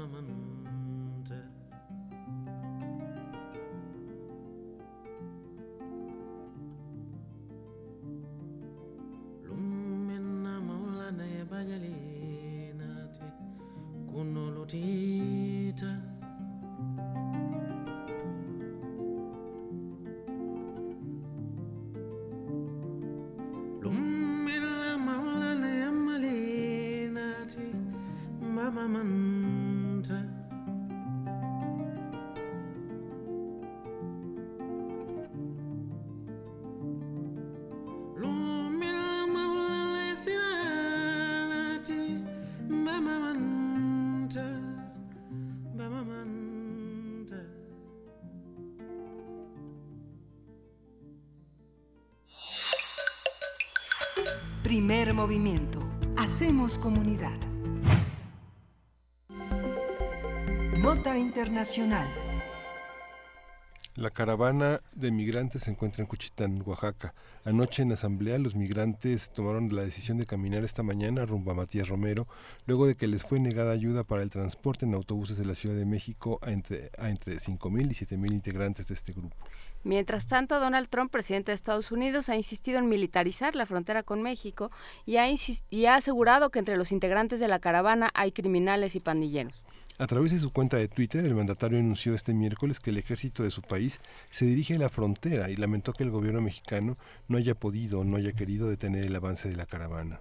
De hecho, ya, ya se le dio la condición de éxodo, como decías, en la mañana. Entonces, bueno, pues así están las cosas. El Así es. martes, el presidente Donald Trump amenazó con firmar una orden ejecutiva para eliminar la ciudadanía por nacimiento para los hijos de personas indocumentadas, eh, cosa que no es del todo fácil, o sea, que no es del todo legal, pero bueno, eso es otro tema. Vamos a conversar sobre las promesas, acciones y declaraciones de Donald Trump en torno a las caravanas migrantes, cómo entenderlas, con qué sería tomarlas y cómo interpretarlas dentro del contexto preelectoral. Está con nosotros el doctor Juan Carlos Barrón Pastor, él es investigador y secretario académico del Centro de Investigaciones sobre América del Norte. Bienvenido. ¿Qué tal? Buenos días. Gracias por la invitación otra vez.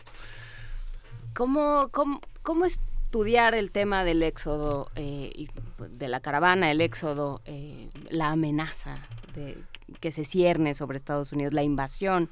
Porque aquí también el lenguaje es importante, se le ha llamado de todas estas maneras. Así es. Bueno, creo que eh, es, es imprescindible comenzar eh, distinguiendo la, tragedia humana que, la origina de el desenvolvimiento mediático que, que trae consigo. Y como bien dices, pues en la parte mediática, eh, pues está este estas representaciones de amenaza, aliens, asociaciones visuales con eh, apocalipsis zombie, eh, vienen a comerse nuestra comida, a meterse en nuestras casas, cosas así, que eh, ayudan a la creación de un este de un clima de, de miedo y de, de, mm, hay, hay muchas as- asociaciones narrativas con qué hacer estas noticias que van llegando de, de- de los migrantes.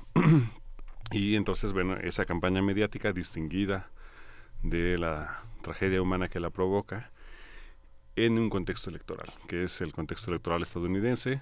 Estamos a cinco días de que se haga una elección intermedia. Eh, algunos datos muestran que es la elección intermedia más cara de la historia en Estados. Unidos y podría llegar a 5 billones de dólares su costo.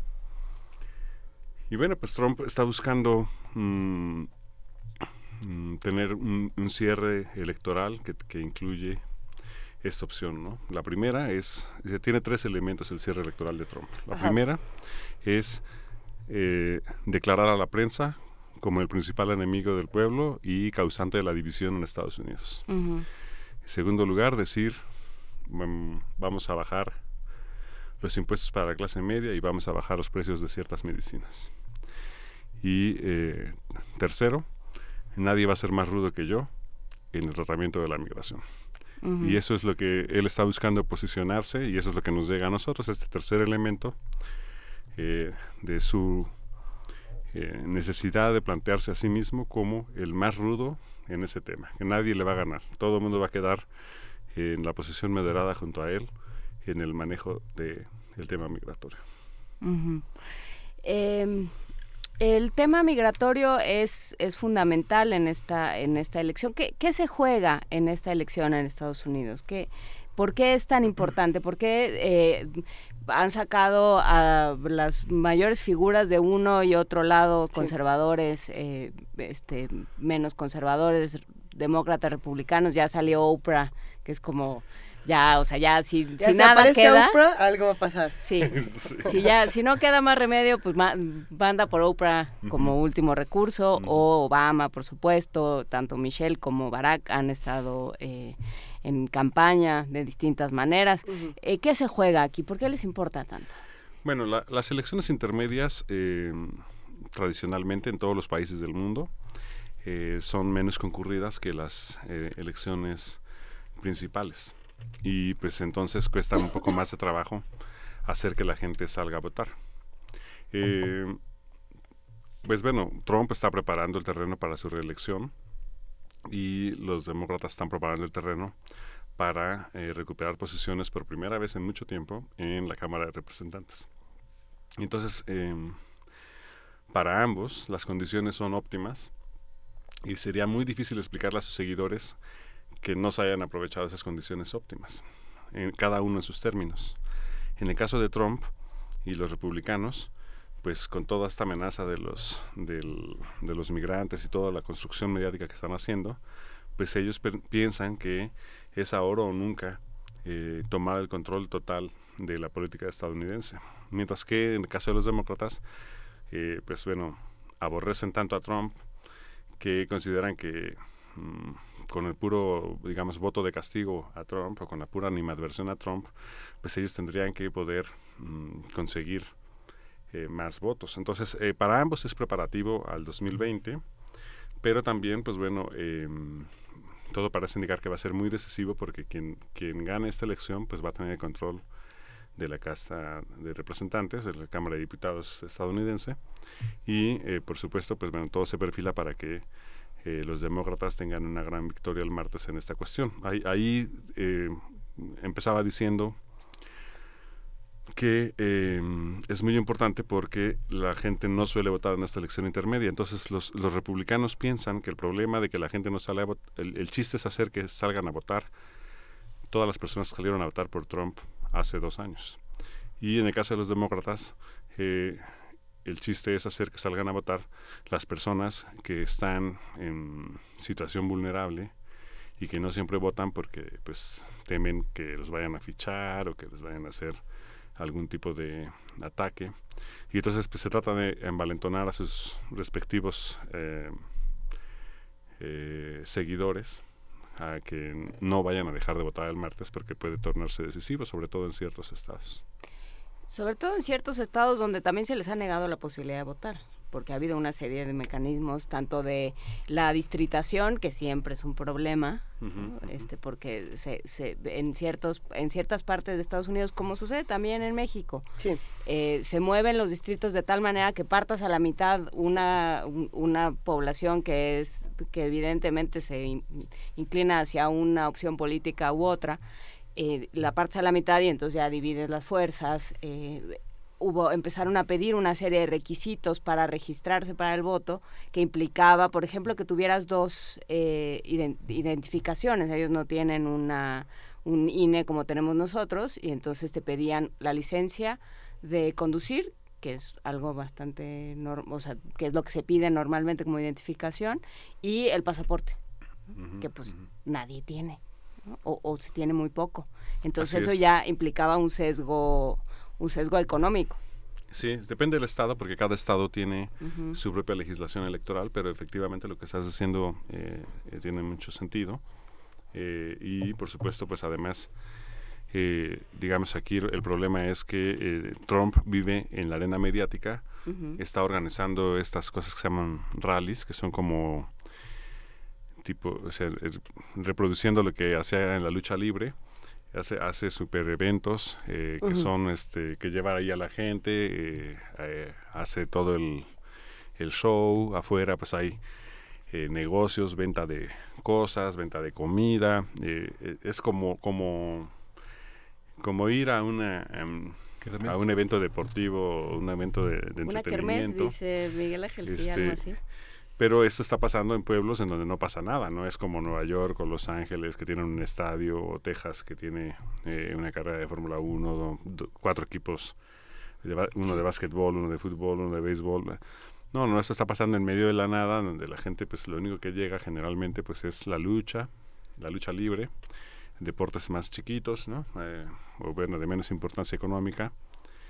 Y entonces allí es donde está funcionando Donald Trump, ¿no? Es, es, eh, una, una campaña extenuante para él, incluso para él, porque pues, de por sí siempre se acostumbró a vivir como en esta eh, tour frenético, pero pues bueno, se, se planea que visite 11 estados eh, entre hoy y mañana, entonces hasta para él es pues pesadísimo. ¿Y quién está despachando?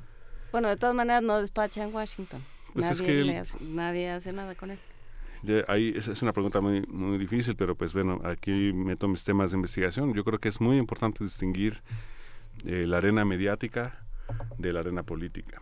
Y eh, eh, tal vez hubo un tiempo en el que la arena mediática era, era importante para conocer las agendas políticas, pero ahora eh, pues eso ha desaparecido. Hay una agenda mediática y hay una agenda política. Y cada vez más estamos discutiendo la agenda mediática y cada vez menos estamos discutiendo la agenda política. Pensando en la agenda política, pregunta Efren en Twitter, ¿qué cambia para los migrantes si ganan los demócratas?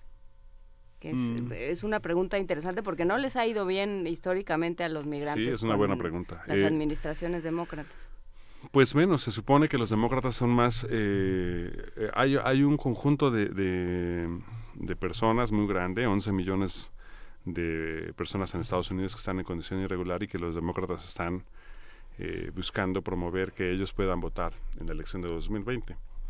Entonces, eh, la promesa de los demócratas es que van a poder eh, regularizar a todas estas personas para que puedan votar y por lo tanto pues bueno que, que avancen. Y que voten por ellos, ¿no? De claro que voten por ellos por supuesto y que, y que además avancen en el tema de la ciudadanía etcétera. Entonces eh, recordemos que en Estados Unidos todo esto está muy organizado no es no es espontáneo están a- al interior de grupos de iglesias este eh, clubes en fin eh, es- está muy organizado. Entonces son votos eh, compactos de muchas personas que podrían supuestamente beneficiarse si votan por los demócratas.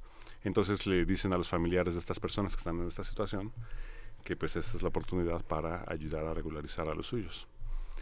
Mientras que del otro lado Trump lo que dice es, eh, pues eh, precisamente por eso es que los demócratas quieren destruir este país, quieren eh, diluir las fronteras, quieren que todos estos aliens eh, vivan ya entre nosotros, etcétera, y, y, pues ahí está la división de la opinión pública. ¿Qué pasa con la nacionalidad por nacimiento? Sí, eso es un Ese asunto. es un ¿no? tema. Es un super tema esa cuestión, ¿no? Es, es el, este, por un lado, eh, pues bueno, el, el- el fundamento histórico de la soberanía radica- radicando en el pueblo es eh, fundamental para poder decir que, eh, pues bueno, mm, es la, es la certeza mínima de, de- de, para saber si soy mexicano, pues es el mínimo es pues donde nací, ¿no? Y entonces eh, todas las, constituciones, los estados eh, modernos que eh, en sus sistemas legales operan sobre la premisa de que la soberanía radica en el pueblo, pues por supuesto, pues para poder determinar qué es el pueblo, pues mm, se tienen que tener ciertas este, variables fijas, y una de ellas pues es las personas que nacen en este territorio. Ese, ese es como un, un elemento que hasta hace muy poquito se consideraba sencillo.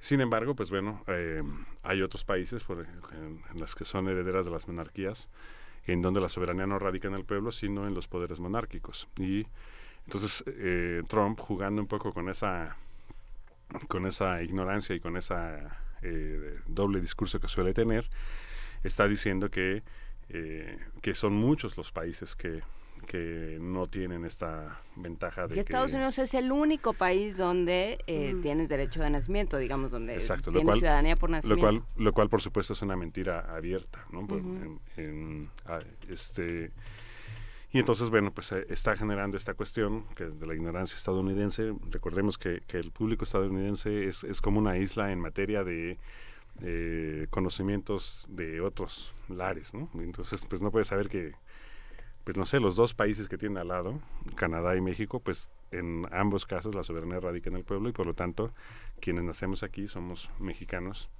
de entrada. Y ya después, pues bueno, a lo mejor puede haber una toma de decisiones, puede haber un conjunto de trámites, pero, pero de entrada tienes esa certeza contigo. Y entonces, eh, pues si Estados Unidos quita eso, pues es como regresar a discusiones pues, que llevaron a la catorceava enmienda en mil, en el siglo XIX, ¿no? Y- pero en aquel tiempo las discusiones eran por los esclavos. ¿no? Es- Estabas llevando a gente en contra de su voluntad a Estados Unidos, nacían en Estados Unidos sus hijos, y entonces, eh, pues, ¿qué, qué, qué ibas a hacer con ellos? ¿no? ¿Los ibas a reconocer como estadounidenses o, o- o- o qué, qué- qué calidad les ibas a dar? Entonces ahora, pues en la discusión de estos desplazamientos forzados, pues se considera que hay, hay grupos eh, argumentando que eh, lo que estamos viendo actualmente es un desplazamiento forzado, que aunque no es equivalente en sentido estricto a la, a la esclavitud del siglo XIX y siglo XVIII, eh, pues sí se están moviendo en contra de su voluntad porque están huyendo de condiciones eh, eh, pues terribles, ¿no? Entonces, eh, por eso, y creadas por Estados Unidos, ¿no? Entonces, ese pues es el debate, pero pues definitivamente exige eh, pues niveles de escolaridad creo que tiene que ver con eh, justamente esta idea de la agenda política y la agenda mediática. ¿Para qué se están usando los medios? Porque, claro, es, en ciertos medios, en los medios públicos, por ejemplo, dice estas cosas Donald Trump y salen 38 constitucionalistas a decir no, porque, porque en el siglo XIX el caso no sé qué, hay jurisprudencia y todas estas cosas, ¿no? Pero eso no llega. ¿no? hay, eh, no, no está, no se ha logrado en tres años revertir esa, esa facultad de Trump de, de como decíamos al principio, eh, acudir a la blasfemia como herramienta política. No se ha podido revertir, se ha quedado en, pues todos son unos ignorantes. Y entonces, ¿no? Creo que esa sería la reflexión para más o menos ir pues, cerrando. Sí, el, problema de, de supersimplificar las cosas, que es parte de lo que estamos viviendo actualmente con las redes digitales y todo esto, pues radica en que pues es, es fácil decir... Eh, pues no sé, preguntar, por ejemplo, hace, ayer había una encuesta de la página Político, eh, ¿quién es el que está dividiendo a los Estados Unidos? ¿Donald Trump o la prensa? Entonces, pues, lógicamente, pues el solo hecho de contestar esa pregunta ya te está este, pues, induciendo pues, a una posición y, por supuesto, pues bueno, que, la, prensa pues eh, tiene un conjunto de dinámicas, pero eh, pues es fundamental eh, entender que dentro de cualquier funcionamiento democrático la libertad de prensa es, eh, pues es un principio básico. Pero por otro lado, Trump dice el, el peor enemigo de Estados Unidos y quien está dividiendo a la gente es la prensa. ¿Y qué es lo que ve una, un Homero Simpson en, eh, de manera que, que, está acostumbrado pues a la inmediatez? Dice, sí, claro, el que me está dividiendo es el que me está dando la información. Entonces, eh, pues no sé, esto es, es, algo, eh, pues no sé, que parecía superado, ¿no? Del siglo XVI, siglo XVII, eh, no, mate usted al mensajero. Ahora resulta que es, este, pues otra vez un tema, ¿no? Pero el mensajero tiene su, su cosa, digamos. el mensajero tampoco es inocente. Vamos Ah, claro, por supuesto que eso no, no puede pasar, pero la libertad de prensa posible es algo que es fundamental porque obviamente que todas las agencias institucionalizadas de prensa pues tienen su punto de vista y pues no son inocentes, por supuesto.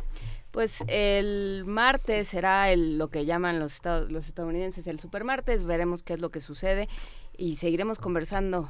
Claro que sí, muchísimas gracias. Venga, nos despedimos de esta conversación con Juan Carlos Barrón.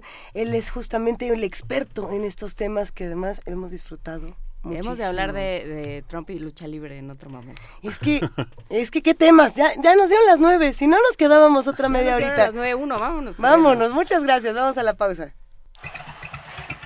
Mm, nada como caminar por las calles y percibir la otra ciudad. Esa alternativa escondida entre el bullicio y el asfalto. Se parte de Escaparate 961 la revista cultural que te ofrece las otras opciones. Viernes a las 15:15 por el 96.1 de FM. Radio UNAM, Experiencia Sonora.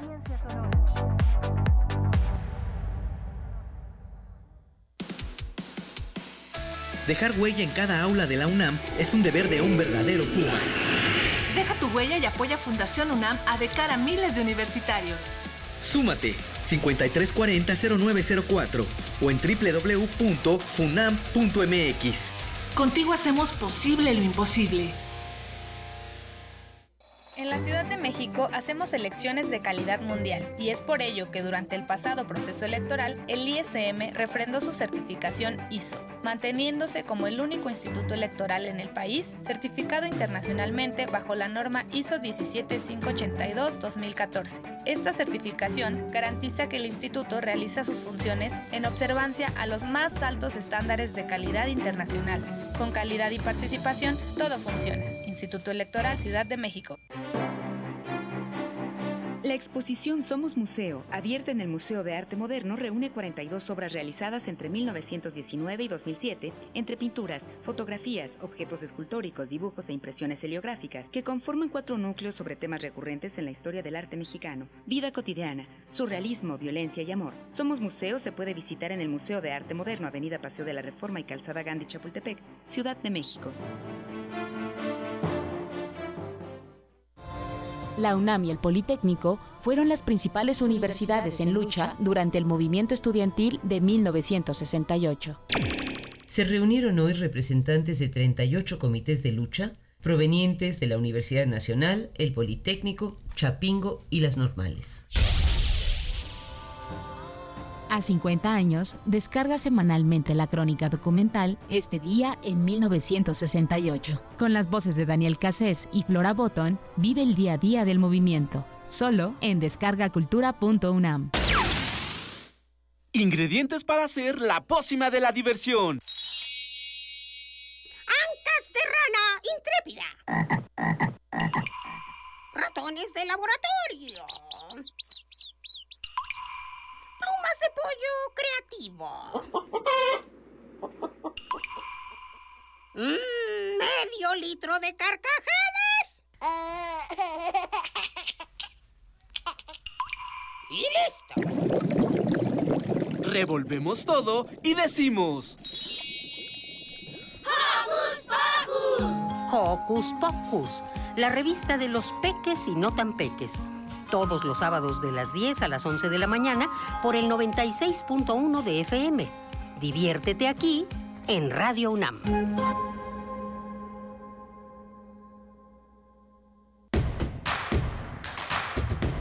Síguenos en redes sociales. Encuéntranos en Facebook como Primer Movimiento y en Twitter como arroba PMovimiento. Hagamos comunidad.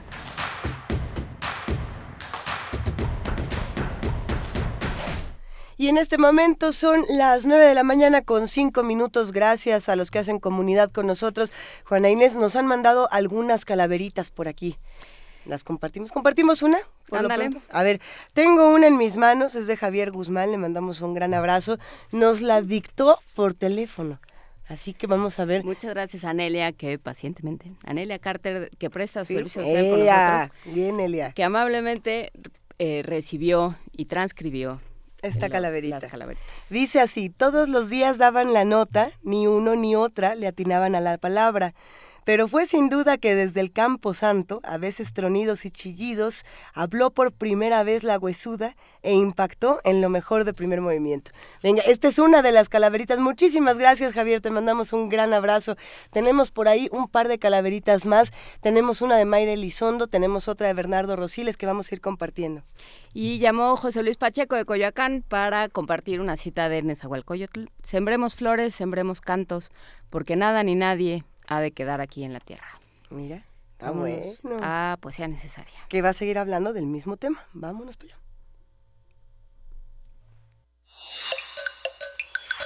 Primer movimiento. Hacemos comunidad. Es hora de poesía necesaria.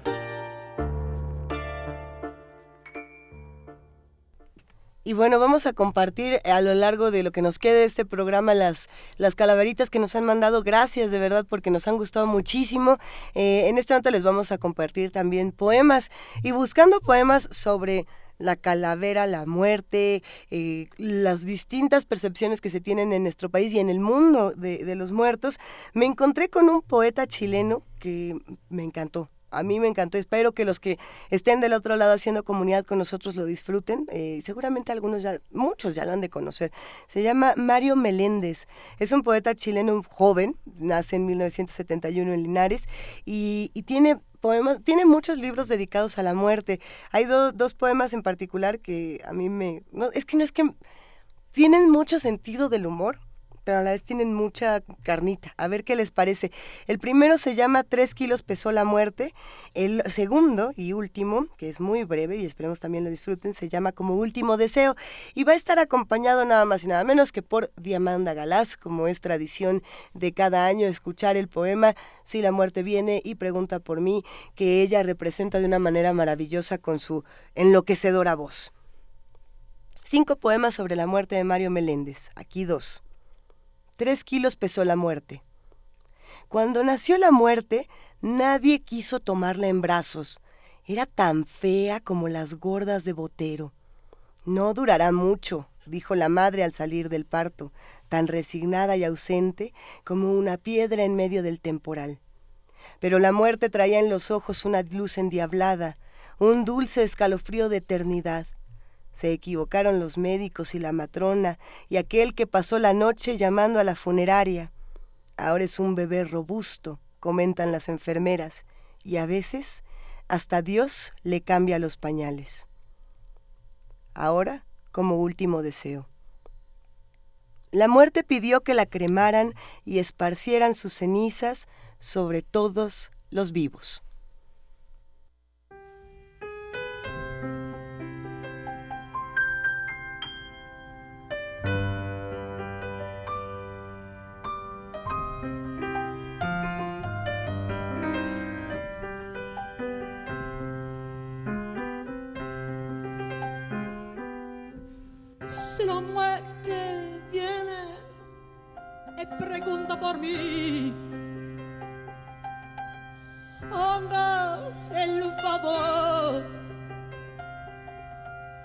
De decirle que vuelva mañana. Que todavía no han cancelado mis deudas. Ni he terminado un poema, ni me he ordenado mi ropa para el viaje, ni he llevado su destino de encargo ajena, ni he echado llave en mis gavetas.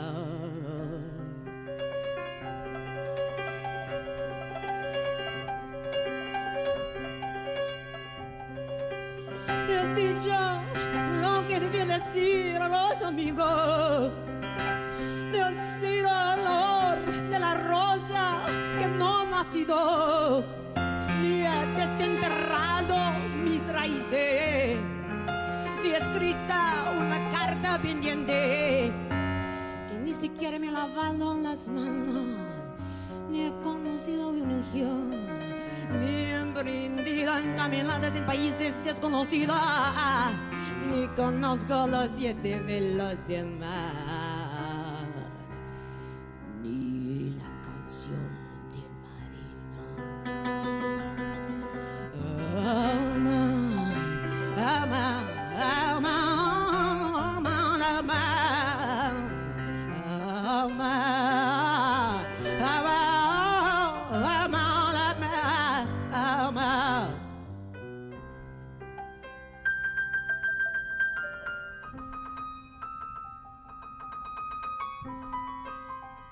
Si la muerte viniera, diga por favor que estoy entendido, que me haga una espera, que no me ha dado mi novia ni un beso de despedida, que no he repartido mi mano con las de la familia he desenvolvado los libros, ni he salvado la canción preferida, ni me he reconciliado con los enemigos. Digo lo que no he probado el suicidio, ni he visto libre mi gente. Ama, ama, ama, ama, ama,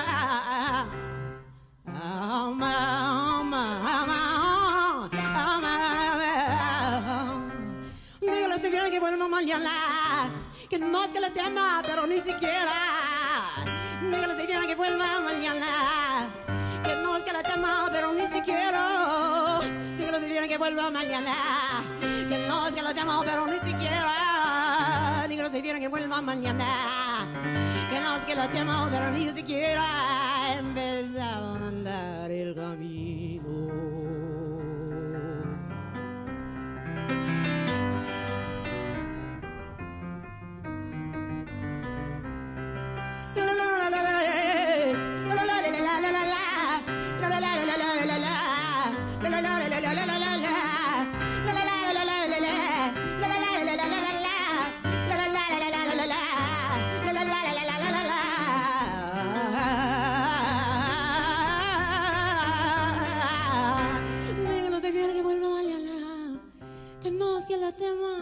Ni siquiera.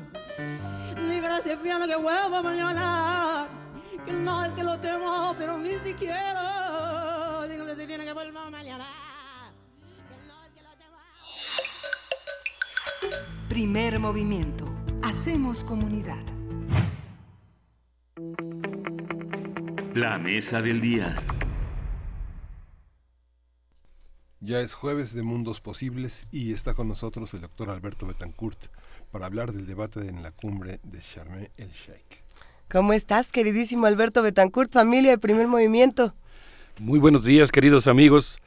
Me imagino que el día de hoy muchos de ustedes, a diferencia de esas jornadas en las que van corriendo y se están estacionando para ir a su clase, hoy muchos nos estarán escuchando en pijama o en pantuflas por lo menos en batas, pijamas y pantuflas. Algo así, así que, bueno, pues esperemos que estén disfrutando la, la emisión del día de hoy con esta, esta atmósfera extraña que ha generado la conjunción entre la apertura de las puertas del Mictlán y el corte de agua, que es así como muy... Están acarreando cubetas, en pantuflas. Impresionante, sí, puede ser. Yo quisiera proponerles que el día de hoy hablemos sobre un tema que me parece que es crucial que discutamos en la universidad, el tema de la ética de la información y el conocimiento. Todo un ámbito que amerita diversas líneas de reflexión. Y quisiera hablar sobre esta dimensión para referirme específicamente a una gran reunión que tendrá lugar del 12 al 29 de noviembre en Sharm Sheikh o Sharm Sheikh en la península del Sinaí en Egipto, una auténtica cumbre de cumbres que tendrá lugar como parte de las actividades realizadas por la Convención de Diversidad Biológica. Desde mi punto de vista, será un acontecimiento científico, diplomático, político, cultural y mediático, porque ahí 3.500 delegados provenientes de más de 190 países van a definir en muy buena medida las políticas públicas globales sobre temas tan interesantes como los siguientes. A ver qué les parece esta lista. No es la lista completa de la agenda, que incluye como 32 puntos, pero entre otros temas se va a discutir el propio de la conservación de la biodiversidad, la gestión de la flora y la fauna en el mundo. Imagínense ustedes qué tema tan interesante, ¿no? Cómo, cómo manejar la flora y la fauna en el planeta, la información digital de secuencia de recursos genéticos. Realmente es propio de, bueno, podríamos decir jugando porque no es el caso, pero nada más por usar una metáfora de una película de ciencia ficción en la que un grupo de delegados de distintos gobiernos, en conjunción con los científicos y con muchas ONGs, van a discutir sobre el tema de la información genética. Otro de los temas es la bioseguridad, la compra de conocimientos tradicionales, la compra de conocimientos tradicionales. el tema es la compra de conocimientos tradicionales. No se llama así, se llama la discusión sobre el protocolo de Nagoya, pero ese es en realidad lo que plantea el protocolo de Nagoya.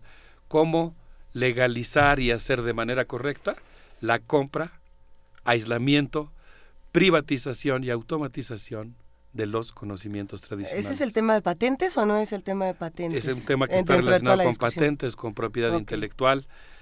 Y luego pues vienen otros temas, por ejemplo, negocios con la biodiversidad.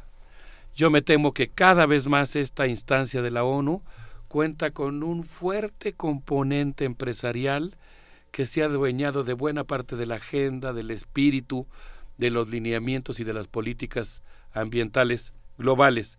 Y uno de los temas específicos es el de negocios con la biodiversidad. Y luego ahí sí, para que vean una cosa digna de pensarse muy en serio en el ámbito de la bioética, en el ámbito de la ética de la información también, el tema de la biología sintética. La producción artificial de organismos vivos destinados a un fin. Por ejemplo, un cierto tipo de mosquito para extinguir a las poblaciones de, mosquito, de, de mosquitos.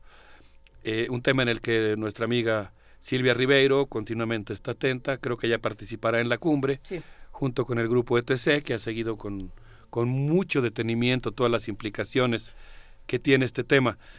Yo diría que en esta cumbre de cumbres, en las entrañas de esta reunión, se está gestando una verdadera tormenta eh, que consiste en el debate científico-político entre legalización de la biopiratería versus la defensa de los derechos, los territorios, las prácticas, los conocimientos y las innovaciones ambientales de los pueblos originarios. Y por ello yo creo que urge mucho una reflexión ética sobre lo que podríamos llamar los resabios de la ciencia colonial, la descolonización educativa, un tema que ha planteado insistentemente Enrique Dussel, los derechos de los creadores sobre su propio conocimiento. En este caso estamos hablando de conocimientos extraordinariamente sofisticados sobre biogeografía, meteorología, climatología, fitoquímica, etcétera, que son producidos por sujetos colectivos, los pueblos del mundo, y que en caso de que, bueno, el protocolo de Nagoya ya está aprobado, está vigente, si se refuerzan las medidas y las presiones a los estados para que lo aprueben y adapten su legislación nacional a esta normatividad internacional, pues en realidad lo que se está planteando es que los pueblos indígenas de alguna manera van a ceder mediante contratos con consentimiento previo informado y acordando alguna pequeña un percentil de beneficios, pero van a ceder sus derechos eh, sobre los conocimientos que ellos han creado. Y luego pues está el tema de la utilidad y el acceso público a los conocimientos que se verá restringido por las medicinas que serán patentadas.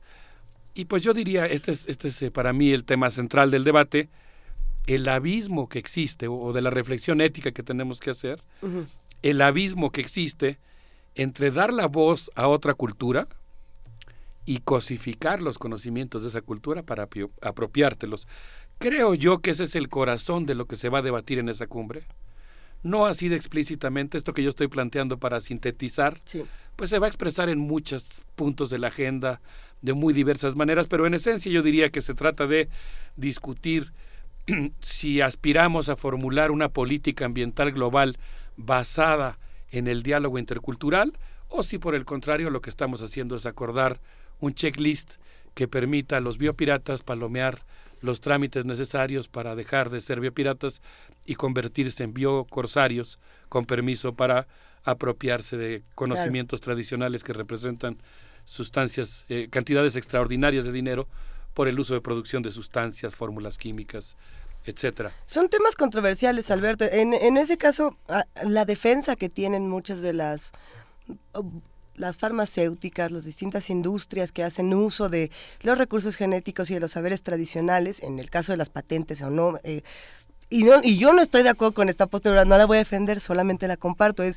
ellos dicen, si, si estos saberes se quedan únicamente en ser los saberes tradicionales de los pueblos originarios, no se generan eh, medicamentos, ni, ni políticas públicas, ni nuevos recursos para todas las poblaciones. No va a tener el mismo alcance ese saber tradicional que lo que puede hacer Pfizer. Jamás uno podría ponerse de, del lado de Pfizer y decir, ay sí, pues entonces saca tu patente y cóbralo en lo que tú quieras.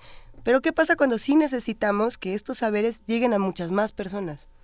¿Qué se hace en este caso? No, sin lugar a dudas, lo que necesitamos es potenciar eh, difundir, eh, dar los recursos para que estos conocimientos se generen, se multipliquen, se esparzan, sus beneficios sean disfrutados por toda la humanidad. Sí. Pero el, problema es el modelo, porque el modelo de que una empresa privada transnacional firme un contrato con un pueblo indígena, no, ese ahí empieza el problema. ¿Con quién va a firmar el contrato para explotar un conocimiento sobre micología desarrollado por el pueblo mixteco, por decir algo? o por el pueblo zapoteco. ¿Quién va, quién va a ostentarse como el representante legal que va a firmar un contrato para, con Pfizer para venderle el conocimiento? Y luego el asunto es que Pfizer no lo está haciendo para beneficiar a la humanidad, o al menos no exclusivamente, lo está haciendo para beneficiar a la humanidad, pero pasando por eh, beneficiarse primero ella misma y puede poner precios muy altos a su medicina, lo cual pues también tiene algo muy importante, un cambio de carácter del espíritu, digamos, con el que fue producido ese conocimiento. Los pueblos indígenas normalmente tienen eh, características muy interesantes, digamos, en sus eh, visiones del mundo, que piensan que el conocimiento pues debe servir para toda la humanidad. El protocolo de Nagoya entra en distintos países en distintos años. Eh, ¿Cómo es la relación de estos protocolos con nuestro país? Bueno, eh, hasta donde entiendo, México ya aprobó el protocolo de Nagoya el año y ahora, pasado, ¿no? Sí. y ahora Bueno, pues la, ley general de biodiversidad que vimos que quería pretendía aprobarse el año pasado, de la cual nos ocupamos en extenso, haciendo una crítica respecto a todas las implicaciones negativas que iba a tener, inte- intentaba sincronizarse, vamos a decirlo así, sumisamente o subordinadamente al protocolo de Nagoya. Esto que tú planteas, Luis, es muy interesante, porque uno puede decir, bueno, ya se aprobó el protocolo de Nagoya, pero tiene estándares más bajitos que lo que a mí me gustaría de protección a los derechos indígenas. Ajá. Entonces yo voy a poner una ley que sin entrar en contradicción con el protocolo sería una, un ejemplo de una estrategia posible, sin entrar en contradicción con eso que ya está aprobado, aunque ahora que existe una nueva voluntad política nacional y una nueva composición en las cámaras, también eventualmente podría, y creo que sería necesario repensar sobre algunos tratados que se han firmado y que probablemente valdría la pena revertir. Sí. Pero si no fuera el caso de revertirlo, por lo menos dices, bueno, yo, me, yo acepto lo que ya está firmado, pero pongo mis propias reglas, para, pongo mis propias políticas públicas para defender los conocimientos tradicionales y comunitarios.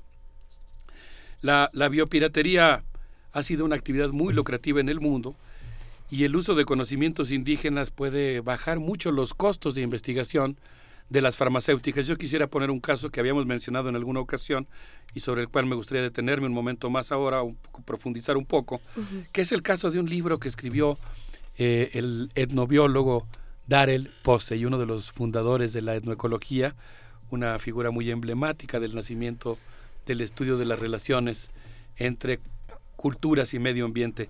Y él en este texto señala que las investigaciones médicas pueden llegar a tener un costo de hasta 200 millones de dólares y que el uso de conocimientos tradicionales pueden rebajar notablemente el costo de producción de un conocimiento en cifras que van desde un 50 hasta un 90%. El ejemplo que él pone lo retoma citando un reportaje de la revista National Geographic que se publicó en el ahora lejano año de 1988, cuando esta revista de amplia circulación internacional publicó un artículo sobre un grupo del que yo no había escuchado hablar, debo confesarlo, hasta que leí el texto de Posey, los Uru, Eu, Wau Wau, que viven en la Amazonia brasileña. Todo su Me- trabajo fue en Brasil, el trabajo de Darrell Posey. No, no O- únicamente trabajó en otros lugares, pero básicamente estuvo un buen tiempo, en la- ya en su madurez, trabajando en Brasil. Ujú. Yo me conmoví mucho cuando me enteré que en el momento en el que Darrell Pose realiza sus artículos, su artículo específicamente, el grupo Uru Eu Wau Wau estaba formado por 250 integrantes. Eran los únicos sobrevivientes de esa cultura, quienes para sobrevivir en la selva amazónica tuvieron que desarrollar una gran cantidad de conocimientos muy sofisticados sobre ecología. Y ello les permitió, entre otras cosas, producir un tipo de sustancia, un veneno, que con mucha precaución, para no autolastimarse, untan en las puntas de las flechas de madera que utilizan para cazar, y se trata de una sustancia llamada tiki uva, que sirve para provocar una hemorragia a sus presas. La, la revista dice, eh, Darrell Posey pone una foto de un tapir, eh, una presa de, de este de estos grupos de cazadores. Bueno, pues resulta que los laboratorios Merck aprovecharon los sofisticados conocimientos fitoquímicos y fitofarmacológicos de los Uru Eu Wau Wau, habitantes de la Rondonia brasileña, y patentaron un caro anticoagulante que se volvió un hit comercial en los quirófanos cardiológicos y les permitió obtener cifras astronómicas de ganancias. Mientras tanto, los Uruguau, que no recibieron créditos ni beneficios, fueron acosados por las enfermedades provocadas por los intrusos, los recién llegados a la selva, y por los traficantes de hule, que entraban todavía en busca de las resinas a la selva y los acosaron. Para el año de 1993 solamente quedaban 90 sobrevivientes del Uru, de los Uru EU, wow, wow. No sabemos qué haya sido de su destino. Esperemos que todavía los amantes se susurren cosas en Uru, EU, wow, wow, en algún lugar del mundo, pero tal vez esta cultura haya desaparecido pues no, no, sé cómo la ven, pero... Este, justamente acabamos de encontrar en, en internet el libro, eh, para los que quieran consultar los trabajos de Darrell Addison Posey, eh, se llama Human Impacts on Amazonia, eh, el impacto humano en, en Amazonas, el rol de, de, de, la medicina tradicional, de, la, de los saberes ecológicos, de la conservación y del desarrollo. Está interesantísimo, a ver si compartimos en un momento más la liga. Es que vuelven a salir las, las preguntas de siempre, ¿no? Desarrollo para para qué, desarrollo para quién y bueno, eh, cómo se cómo se plantea eh, el intercambio de saberes. ¿no? Juan Inés, te estás metiendo a la médula de la discusión. Que bueno, es que ya había leído tu resumen. Pienso que va a ser... en realidad. Pero era muy chiquito en realidad. Has hecho una inferencia porque pues prácticamente yo mandé nada más el título, pero pero tienes toda la razón. Yo diría que ahí está eh, la médula de la discusión que se va a desarrollar en Sharm Sheikh, en la península del Sinaí, en Egipto.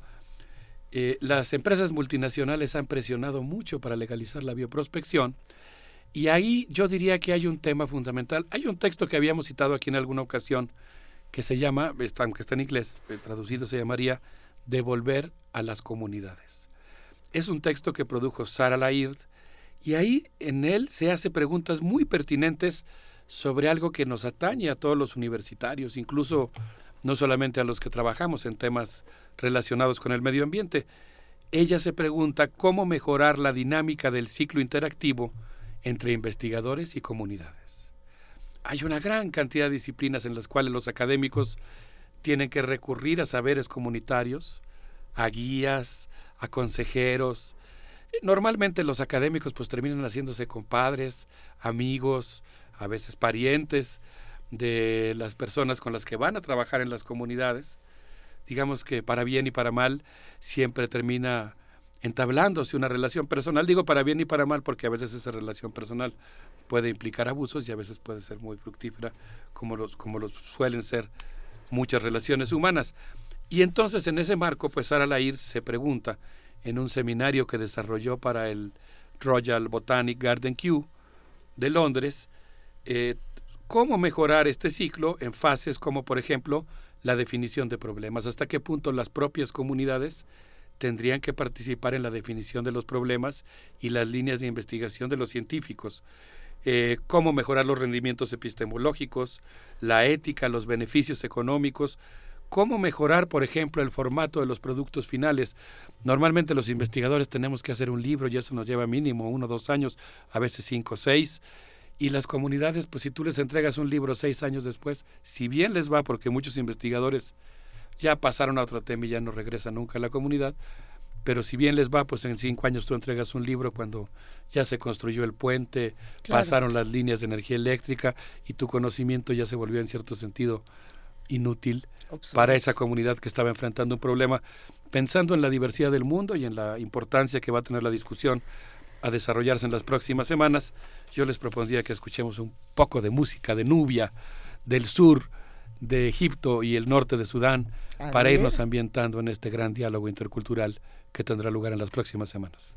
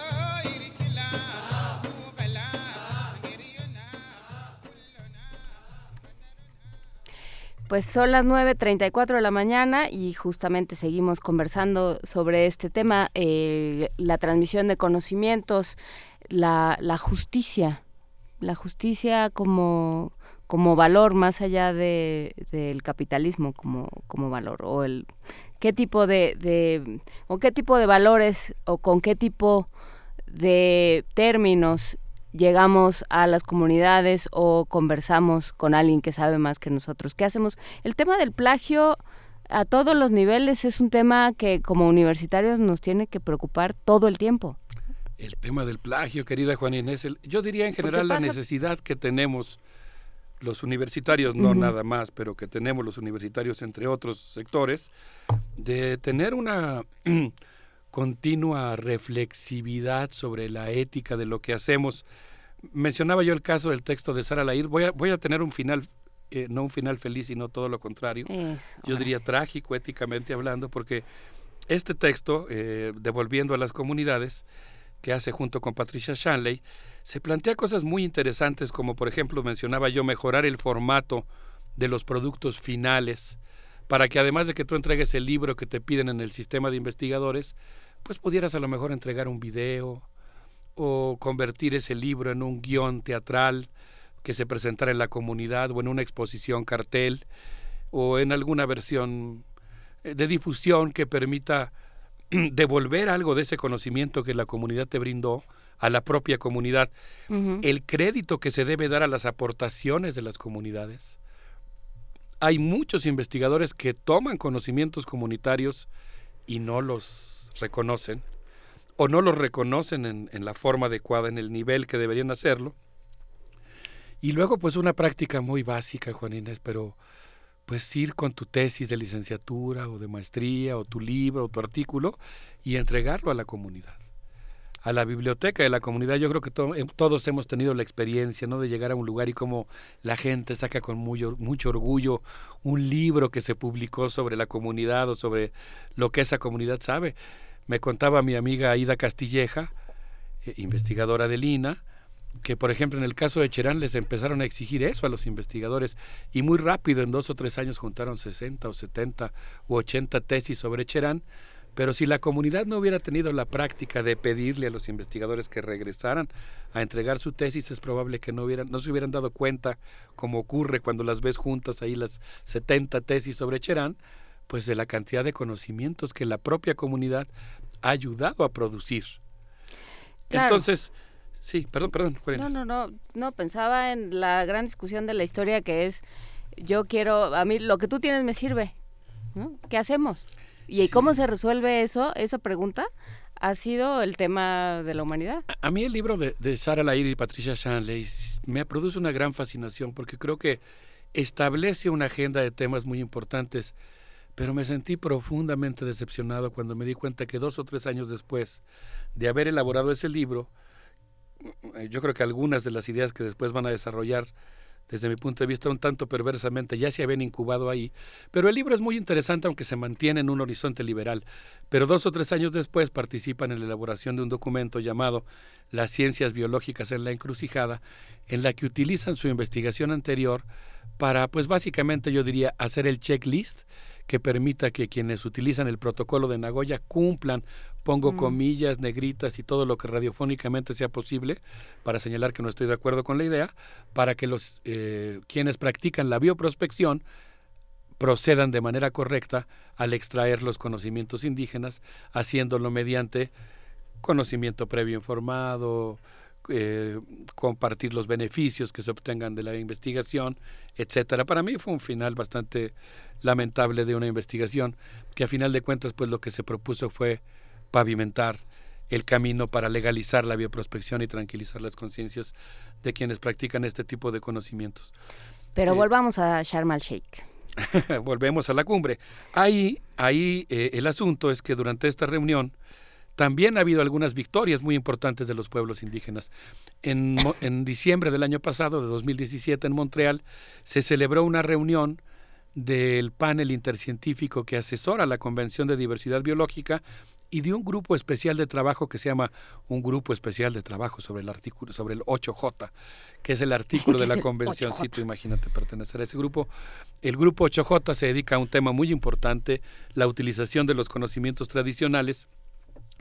Y en esa reunión celebrada en Montreal, Canadá, del 11 al 16 de diciembre, se subrayó el hecho de que los, los conocimientos tradicionales promueven el uso sustentable del medio ambiente, fomentan la cooperación intergeneracional, un elemento muy importante porque muchas veces la destrucción de los recursos se realiza justamente por la avidez, la, la voracidad por obtener ganancias a corto plazo y no te importa que dejes destru- destruido el medio ambiente. Estos conocimientos tradicionales también promueven la autosuficiencia y la soberanía local y producen conocimientos muy sofisticados y valiosos sobre medicina, farmacéutica, agrobiodiversidad, alimentos y bebidas. El panel planteó una cosa que es contradictoria desde mi punto de vista con el protocolo de Nagoya, porque planteó la necesidad de establecer un intercambio de todas las fuentes públicamente disponibles que faciliten la conservación y el uso sustentable de la diversidad biológica. El intercambio incluye los resultados de las investigaciones científicas y la repatriación de los conocimientos tradicionales. Y aquí entramos a uno de los temas que se van a discutir en Sharm Sheikh, en el Sinaí, que es muy interesante, que es este tema de la repatriación de conocimientos tradicionales. El panel dijo que este asunto, yo me quiero imaginar al Museo Británico, devolviendo a las comunidades No, bueno, todo. las piezas, se les los vacían, conocimientos, Los, los museos de Berlín se vacían. los créditos, los, los de Francia, no se diga, los de Bélgica, los de Holanda, pues tienen una tarea un tanto ardua, ¿no? Esa es una discusión, sí, también, porque te dirían es que no los van a conservar. Ya ven. Ah, no, bueno, es que Ya fíjate que venirán, les es- devolvimos es- y miren. Estás pero así como surfeando en lo más importante de la discusión internacional que tendrá lugar en las próximas semanas, Juana Inés, justamente, porque ahí está la arista, ¿no? Por un lado tú puedes decir qué bueno que se haya hablado de repatriación, porque eso significa, en primer lugar, aunque sea como un acto ético, digamos, como un acto moral, reconocer que hubo un saqueo darle crédito a quienes te brindaron esos tesoros, a quienes te permitieron producir los conocimientos del colonialismo. Eso es algo positivo, ¿no? Que tú hagas este acto de reconocimiento, pero tiene otra cara muy peligrosa, la continuación de la colonización. Porque, por ejemplo, ahí se dice, fíjate lo que me encontré, Juan Inés, en los documentos, dice, por ejemplo, que pues tienes que capacitar a las comunidades para que ahora esas propias comunidades que tú saqueaste tengan las habilidades para preservar sus tesoros y tengan sus habilidades para eh, conservar el patrimonio que les vas a devolver. Entonces van a dar cursos de capacitación las metrópolis para que en la periferia los pueblos saqueados aprendan a conservar y a desarrollar la museografía conforme los cánones europeos. Y me encontré con un comentario que es verdaderamente una perla. Le recomienda a las bibliotecarias que cuando alguien de un pueblo indígena vaya a visitar sus bibliotecas, hagan lo necesario para no hacerlo sentir mal porque ellos no saben consultar el catálogo de la biblioteca. Entonces hay una buena dosis de Bueno, paternalismo. Por lo menos, hombre, qué, qué amable. Sí, hay una muy buena dosis de paternalismo y existe el riesgo de que la repatriación pues eh, termine siendo una especie de continuación de la colonización. Eh, si no, digamos, ahí es donde digo que están en el filo de la navaja, ¿no? ¿Qué va a ser? ¿Una ruptura con los resabios del colonialismo científico o una prolongación? El panel dijo que esta repatriación atañe a muchas instituciones y menciona gobiernos, organizaciones internacionales, museos, universidades, herbarios, jardines botánicos, zoológicos, bases de datos públicas y privadas, registros, bancos de genes, bibliotecas, archivos, servicios de información, colecciones privadas y otras entidades que posean, guarden o alojen conocimientos tradicionales o información relacionada. Es que me acordé ahora de un caso eh, que de ciencia ciudadana, por ejemplo, eh, escuché alguna de estas pláticas TED sobre el tema. Unos padres de familia que tenían un, un hijo, tuvieron muchos, tres, creo que tres hijos, con una de estas eh, modificaciones genéticas extrañísimas eh, y, y, pues no había manera de, de, darles tratamiento porque no porque son enfermedades tan extrañas que no hay recursos para para conseguir tratamientos. Y entonces lo que hicieron fue patentar ese gen porque lo que pasaba era que venían de las universidades vinieron eh, de Harvard, de Yale y de diferentes universidades de Estados Unidos a tomarles muestras, a, estudiar a, los, a los niños y se iban y nunca regresaban o cada una iba y pedía sus muestras y entonces otra vez había que someter a todos los niños a todos los estudios, que ya de por sí estaban enfermos. Y, eh, y decían, bueno, pero ya lo hizo el de la universidad junto. Sí, pero ese es su tema, porque además si, si compartimos las cosas y luego resulta que nos ganamos el Nobel, la, no, no, yo quiero lo mío. Entonces lo que hicieron fue patentar el gen y decir, no, todo lo que se trabaje va a ser en una fundación y de una y, y, bajo nuestros términos y con o sea hicieron una serie de investigaciones los propios padres y dijeron esto no puede ser así no se puede plantear en estos términos porque son seres no porque es es, es conocimiento que que no tiene rostro humano en, es, en esos términos y nosotros sabemos que lo tiene hay sociólogos que dicen que vivimos en la sociedad de la información uh -huh. Eh, bueno, digamos, yo diría que en el marco del capitalismo tardío la, la, información y el conocimiento tienden a jugar un papel cada vez más importante como promotores del desarrollo y las contradicciones de las fuerzas productivas. Y en ese marco yo creo que es importantísimo tener una reflexión ética en relación al uso de los conocimientos, a la forma en que la humanidad usa los conocimientos y cómo protege los derechos de los creadores del conocimiento. Y en ese marco, cuando se trata de creadores colectivos de conocimiento, como es el caso de los pueblos originarios, pues es muy importante atisbar eh, líneas de investigación que permitan buscar formas de garantizar que, que esos derechos se preserven y que la humanidad, que no se ralentice la difusión de conocimientos que pueden ser útiles para paliar el dolor de alguien, para curar una enfermedad, para proteger a una especie en peligro de extinción, para cuidar nuestro medio ambiente. En ese marco yo quisiera concluir citando las palabras de un gran historiador egipcio que visitó hace algunos años nuestro país, Rosdi Rashed, quien plantea que la ciencia aspira a verdades universales, pero siempre se produce en contextos locales. La ciencia busca la universalidad, sí, dice el historiador, pero eso no quiere decir que dicha actividad esté al margen de los procesos históricos y de las especificidades culturales, institucionales, etc. La universalidad de la ciencia es un producto de la conciencia, pero de una conciencia particular, situada, que ha desarrollado un arduo, lento y complejo proceso basado en el uso de conceptos y tradiciones intelectuales específicas. Y yo pienso que en ese marco, pues una de las cosas que estará en juego en Sharm Sheikh en el Sinaí será justamente si logramos desarrollar un modelo que permita producir un conocimiento auténticamente intercultural basado en el diálogo de saberes, o si lo que va a ocurrir, que yo me temo que es mucho más probable, es simplemente que se apruebe nuevamente una política científica de carácter neocolonial que otorgue patentes de corso para apropiarse de los conocimientos tradicionales y convertir un conocimiento comunitario intergeneracional en un conocimiento privado destinado al lucro y al enriquecimiento de unas cuantas personas. Pues esa es la discusión, ¿no? ¿Cómo, cómo intercambiamos y, eh, y este, por qué jugamos con la ley de la ventaja siempre?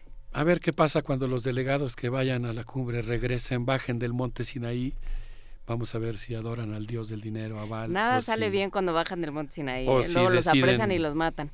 Ahora, yo creo que aunque va a predominar muy probablemente lo de la adoración del dios del dinero, pues ojalá que también las pequeñas cláusulas, los pequeños logros que obtengan quienes están luchando ahí por defender los derechos de los pueblos indígenas, eh, pues sirvan como herramientas para seguir luchando por, por este uso universal del conocimiento. Y esta vinculación entre los académicos y las comunidades, Alberto, ¿cómo lo propones? Me acuerdo esa frase que Monsiváis decía, o ya no es- o ya, ya, ya dejó de pasar lo que estaba entendiendo, o ya no entiendo lo que está No, yo, yo creo que tiene que ser basada en un diálogo de saber que cambie las relaciones coloniales de poder entre investigaciones e instituciones y las comunidades, digamos que, que se suspende el saqueo, la explotación de los conocimientos tradicionales y que, en- y que en contrapunto a eso lo que, lo que instauremos sea un nuevo etos científico que permita la producción intercultural de conocimiento.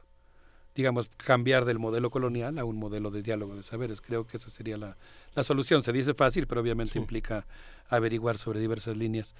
Yo les propondría que nos despidamos escuchando algo de música beduina, muy sabrosa, para celebrar la diversidad cultural del mundo. Vamos, muchísimo.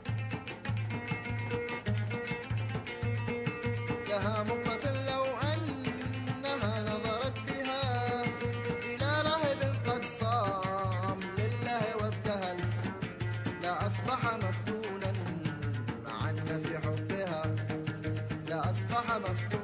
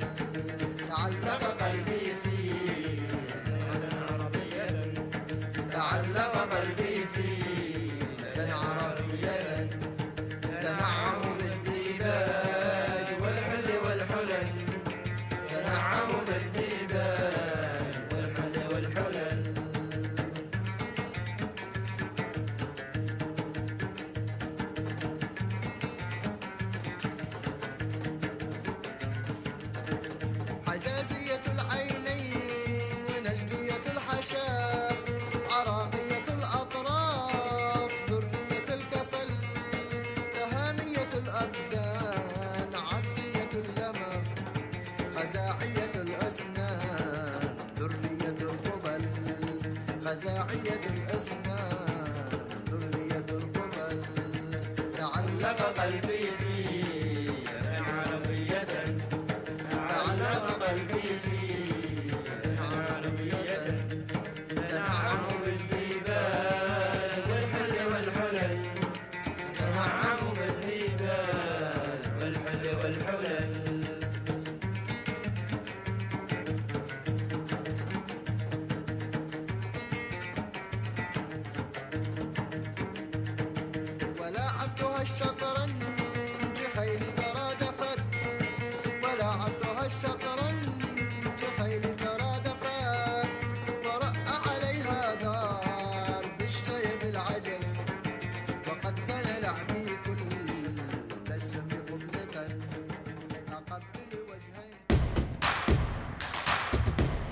Síguenos en redes sociales. Encuéntranos en Facebook como Primer Movimiento y en Twitter como arroba PMovimiento. Hagamos comunidad.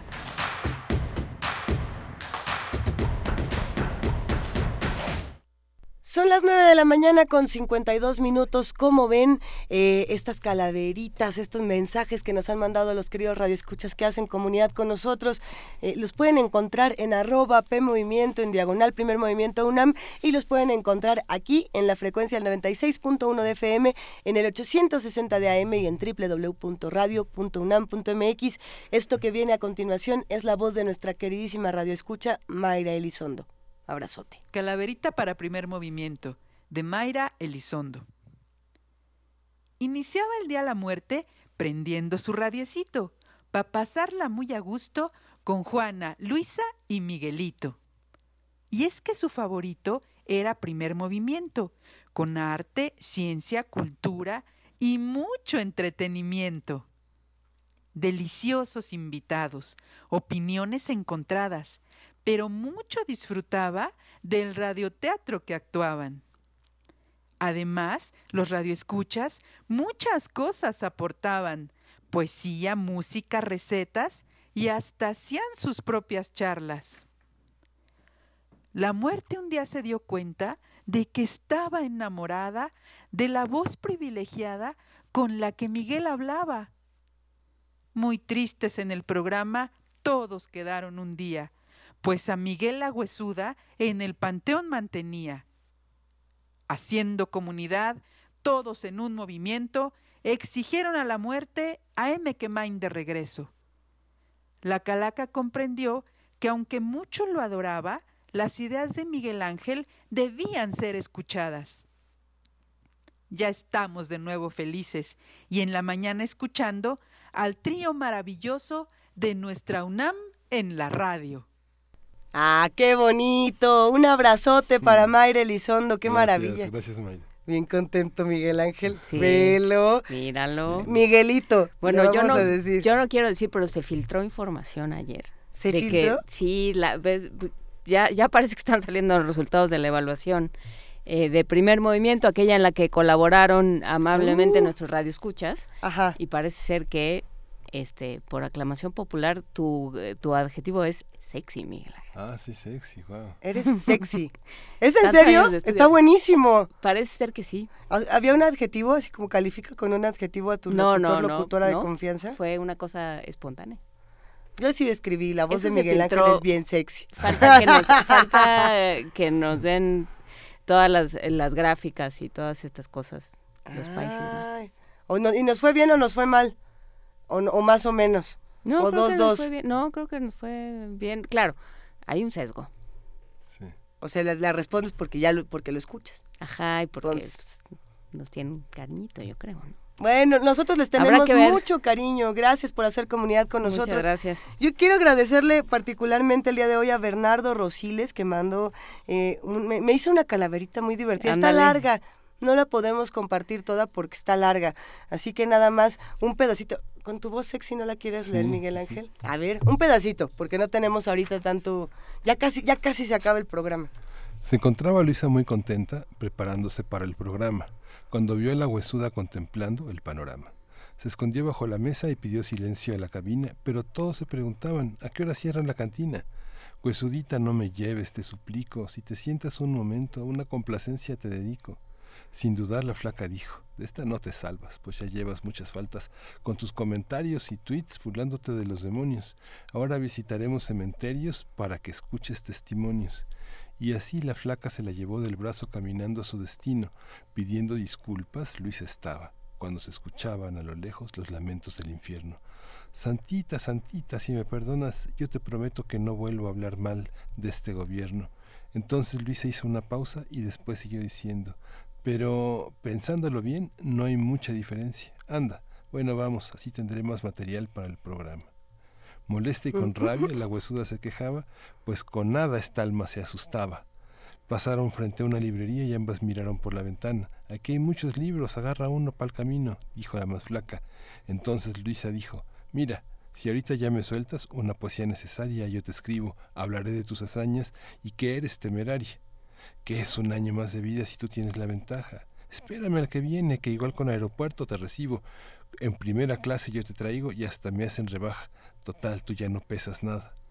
Está bien, me gusta tu plan, dijo la calaca, pero el que viene no te salvas ni aunque venga el mismo papa, no te miento. Vete antes que cambie de opinión, porque ya casi se acaba la segunda hora del primer movimiento. Ay, qué bonito. Gracias, Bernardo. Con eso nos vamos a despedir de primer movimiento esta mañana, agradeciéndole, por supuesto, a todos los que hacen comunidad con nosotros, que nos escriben, que nos llaman, que nos hacen toda clase de comentarios. Va para ustedes una canción. Sí, un último aviso. Hoy a las jueves, al- hoy jueves, ah, en aquí eh, a 50 años del 68, eh, Eduardo Ruiz Aviñón dirige Sí. la lectura dramatizada a las 8 de la noche. Es entrada libre, Adolfo Prieto 133. Toque fuerte para que le abran. Va a estar buena, No se va a estar muy bueno. Sí, va a estar muy bien. Y vamos con Flor Menudita de Día de Muertos. Gracias. a Un todos que abrazo, muchísimas gracias. Gracias, Juana Inés. Gracias, Miguel Gracias. Ángel. Esto fue primer movimiento. El mundo desde la universidad.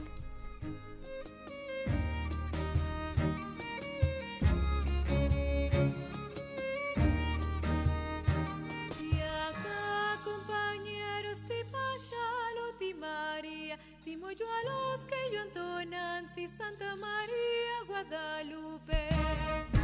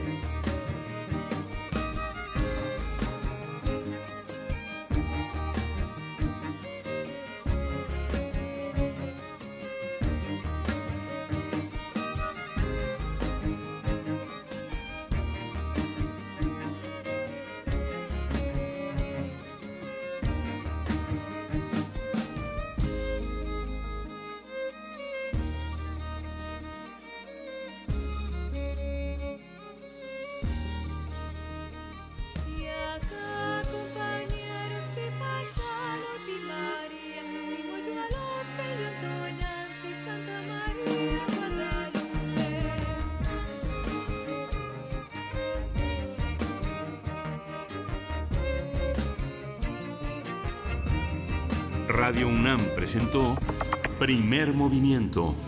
El mundo desde la universidad.